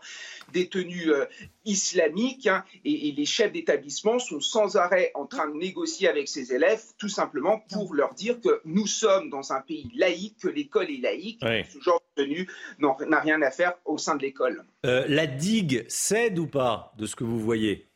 Non, ça reste quand même quelque chose de très marginal. L'éducation nationale est vraiment euh, au fait de ces sujets et très stricte là-dessus. Les recteurs ont encore rappelé en septembre dernier au chef d'établissement à quel point il fallait qu'ils fassent respecter cette laïcité au sein de l'école. Donc c'est des faits qui existent, mais ça reste marginal. Mais si euh, on ne fait pas attention, ça risque progressivement de se propager. Merci beaucoup Kevin Bossuet en direct euh, avec nous ce matin. Bonne journée à vous. 8h42, 9h moins le quart avant la santé dans un instant. Bonjour docteur Mignot. C'est euh, le point info avec Chana Lousteau. Douzième nuit consécutive de manifestation en Iran après la mort de Massa Amini. Regardez ces images de la nuit prises dans le sud du pays. On voit une foule de manifestants et des bâtiments en flammes. Les autorités iraniennes sont restées fermes face aux protestataires, accusés, je cite, de porter atteinte à la sécurité et au bien public. L'ouragan de force 3 Yann a plongé Cuba dans le noir. Il a causé de nombreux dégâts et a coupé l'électricité partout dans le pays. Les 11 millions d'habitants ont dû s'éclairer à la bougie. Heureusement, aucune victime n'est à déplorer pour le moment. Plus de 4300 lits d'hôpitaux ont été supprimés l'année dernière en France. C'est ce que révèle une étude du ministère de la Santé. Cela s'explique par le manque de personnel. Justement, les choses sont bien faites. La santé, tout de suite, avec le docteur Millot. Brigitte Millot, vous nous parlez ce matin du virus Costa 2. Euh, on va voir euh, à l'antenne quelque chose? Oui, des, unes de journaux. des unes de journaux, alors est-ce qu'elles vont arriver, les unes de journaux? Euh, On parle même d'une menace mondiale. On va justement voir s'il faut s'inquiéter ou pas. Mais c'est vrai. Découverte d'un nouveau virus inquiétant proche du Covid. Mm. Bah oui, effectivement. Euh, ça, c'est sur euh, Yahoo Actu. Bon, il y a différentes. Ça pose question, quoi. Une, ça pose question. On, les a vus, on les a vus passer. Costa 2. Euh, ce que l'on sait sur cet étrange nouveau virus, ça c'est dans Midi Libre, étrange nouveau virus russe, proche du Covid, résistant au vaccin. On a tout, hein. il est russe. Il est... Alors, c'est pas de nature de ce côté-ci de l'Europe à rassurer. Dites-nous, est-ce qu'on doit s'inquiéter? Alors déjà, on va revenir un petit peu. Déjà, nouveau virus, il n'est pas nouveau. On l'a trouvé en 2020. Euh, chez les sauves-souris dans une forêt de Sachi en Russie. Bon, tout ça c'est vrai. Et en fait, ce virus a comme spécificité de pouvoir pénétrer dans les cellules humaines. On va rappeler que euh, le, les virus ont besoin de pénétrer dans une cellule pour vivre. En dehors d'une cellule, ils ne peuvent pas vivre. Hein. Ce sont des squatteurs. Ils vont piquer tout le matériel à l'intérieur de la cellule pour se multiplier et survivre. Donc pour ça, il leur faut une clé pour rentrer dans les cellules. Donc eux, euh, il y, a plein de virus, parce que des, virus, il y en a des milliards. Hein. Euh, y a, certains virus ont des clés, mais pour rentrer chez les cellules animales et pas chez les cellules humaines. Or, la spécificité du Costa 2, c'est qu'il a la clé pour pénétrer à l'intérieur des cellules humaines sur ces fameux récepteurs dont on a beaucoup parlé pendant l'épidémie les ACE2. Et donc, lui, il a cette clé. Donc là, les chercheurs se sont dit, hop, hop, hop, s'il peut rentrer dans une cellule humaine, il faut quand même le surveiller de près. Donc, ils l'ont surveillé. Et là, ils se sont dit, il faut qu'on voit si, quand même, nos anticorps fonctionnent contre ce virus, au cas où il pourrait pénétrer. Parce que pour l'instant, il ne s'est pas servi de la clé pour pénétrer dans une cellule humaine. Hein. Il n'a contaminé que des chauves-souris de Russie. Et euh, donc là, ils se sont dit, est-ce qu'il pourrait, euh, est-ce que nos vaccins, notre immunité serait efficace contre ce virus Et là, et c'est en laboratoire encore une fois, et là, effectivement, il n'est pas sensible ni aux anticorps liés produits par la vaccination, ni aux anticorps produits par euh, une défense naturelle. Notamment, on a étudié le sérum de personnes qui avaient été contaminées par Omicron, qui avaient des anticorps. Et bien là, non, les anticorps n'étaient pas efficaces. Donc ils se sont dit, ah, c'est quand même inquiétant, ils pourraient pénétrer dans les cellules humaines et en plus, ils seraient résistants à notre immunité. Donc c'est inquiétant. Ils ont cherché à mieux le connaître encore. Et la bonne nouvelle, en fait, il ne produirait pas de forme grave. Il n'a pas la, capacité à produire, à être virulent. Hmm. Donc on s'est dit, bonne nouvelle. Mais là, les chercheurs, un peu échaudés quand même avec tout ce qui s'est passé, ils se sont dit, mais imaginons qu'une chauve-souris infectée par le Costa 2 soit contaminée par le SARS-CoV-2. Les deux peuvent se mélanger. Vous savez, il y a des combinants, hein, ce qu'on appelle des recombinants, où les deux virus pourraient se mélanger.